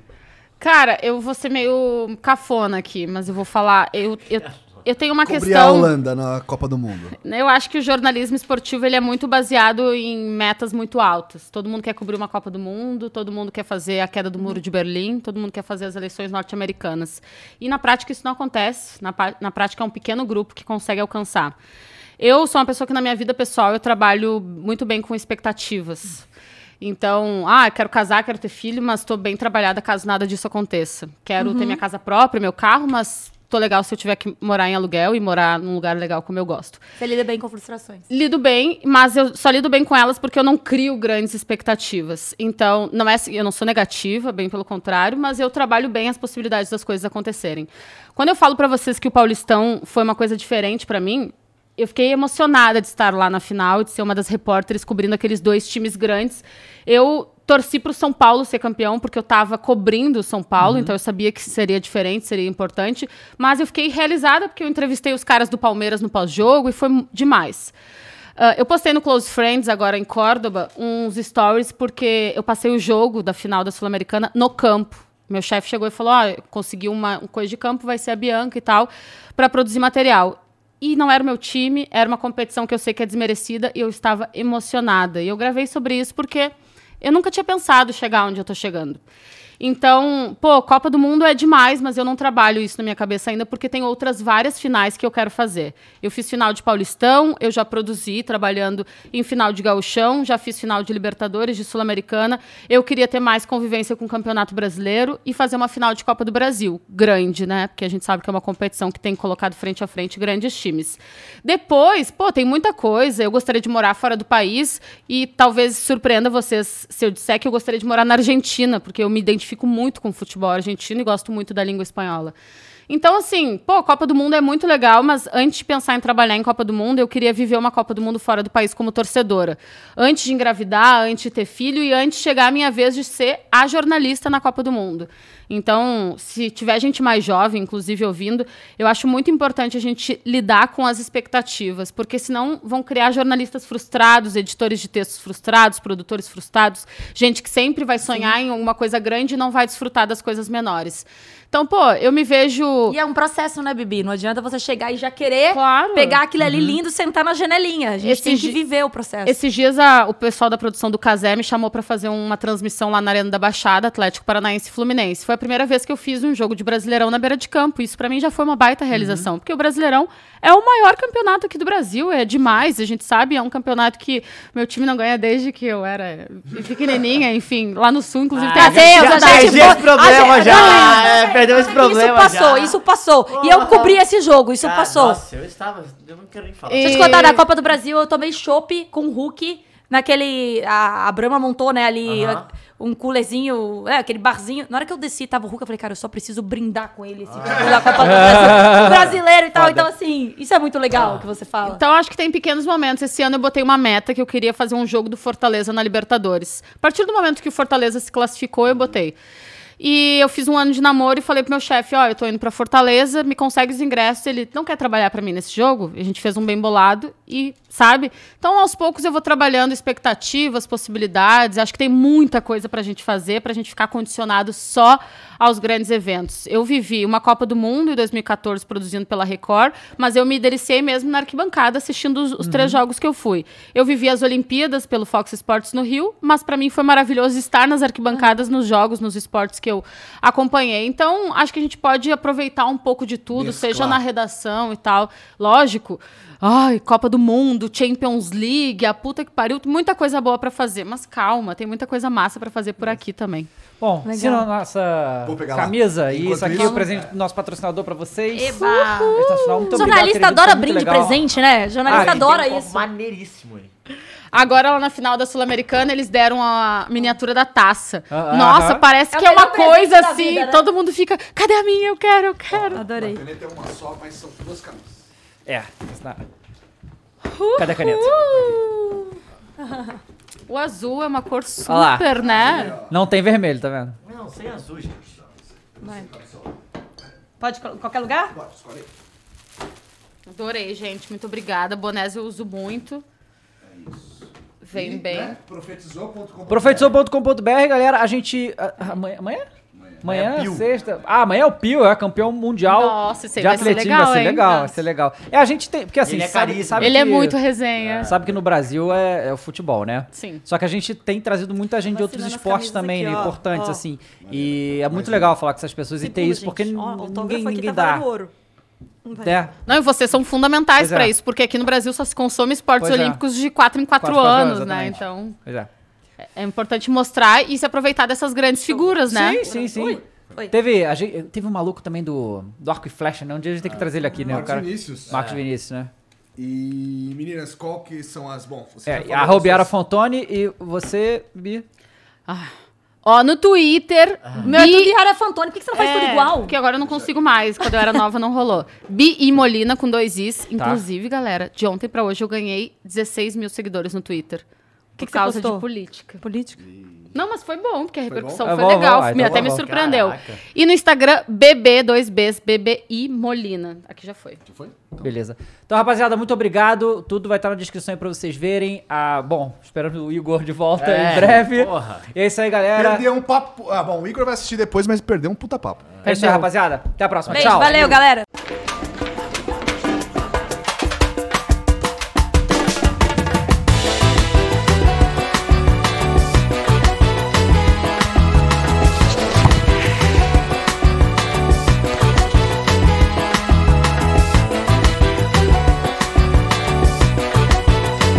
Vem pra Bet Nacional, a Bet dos brasileiros.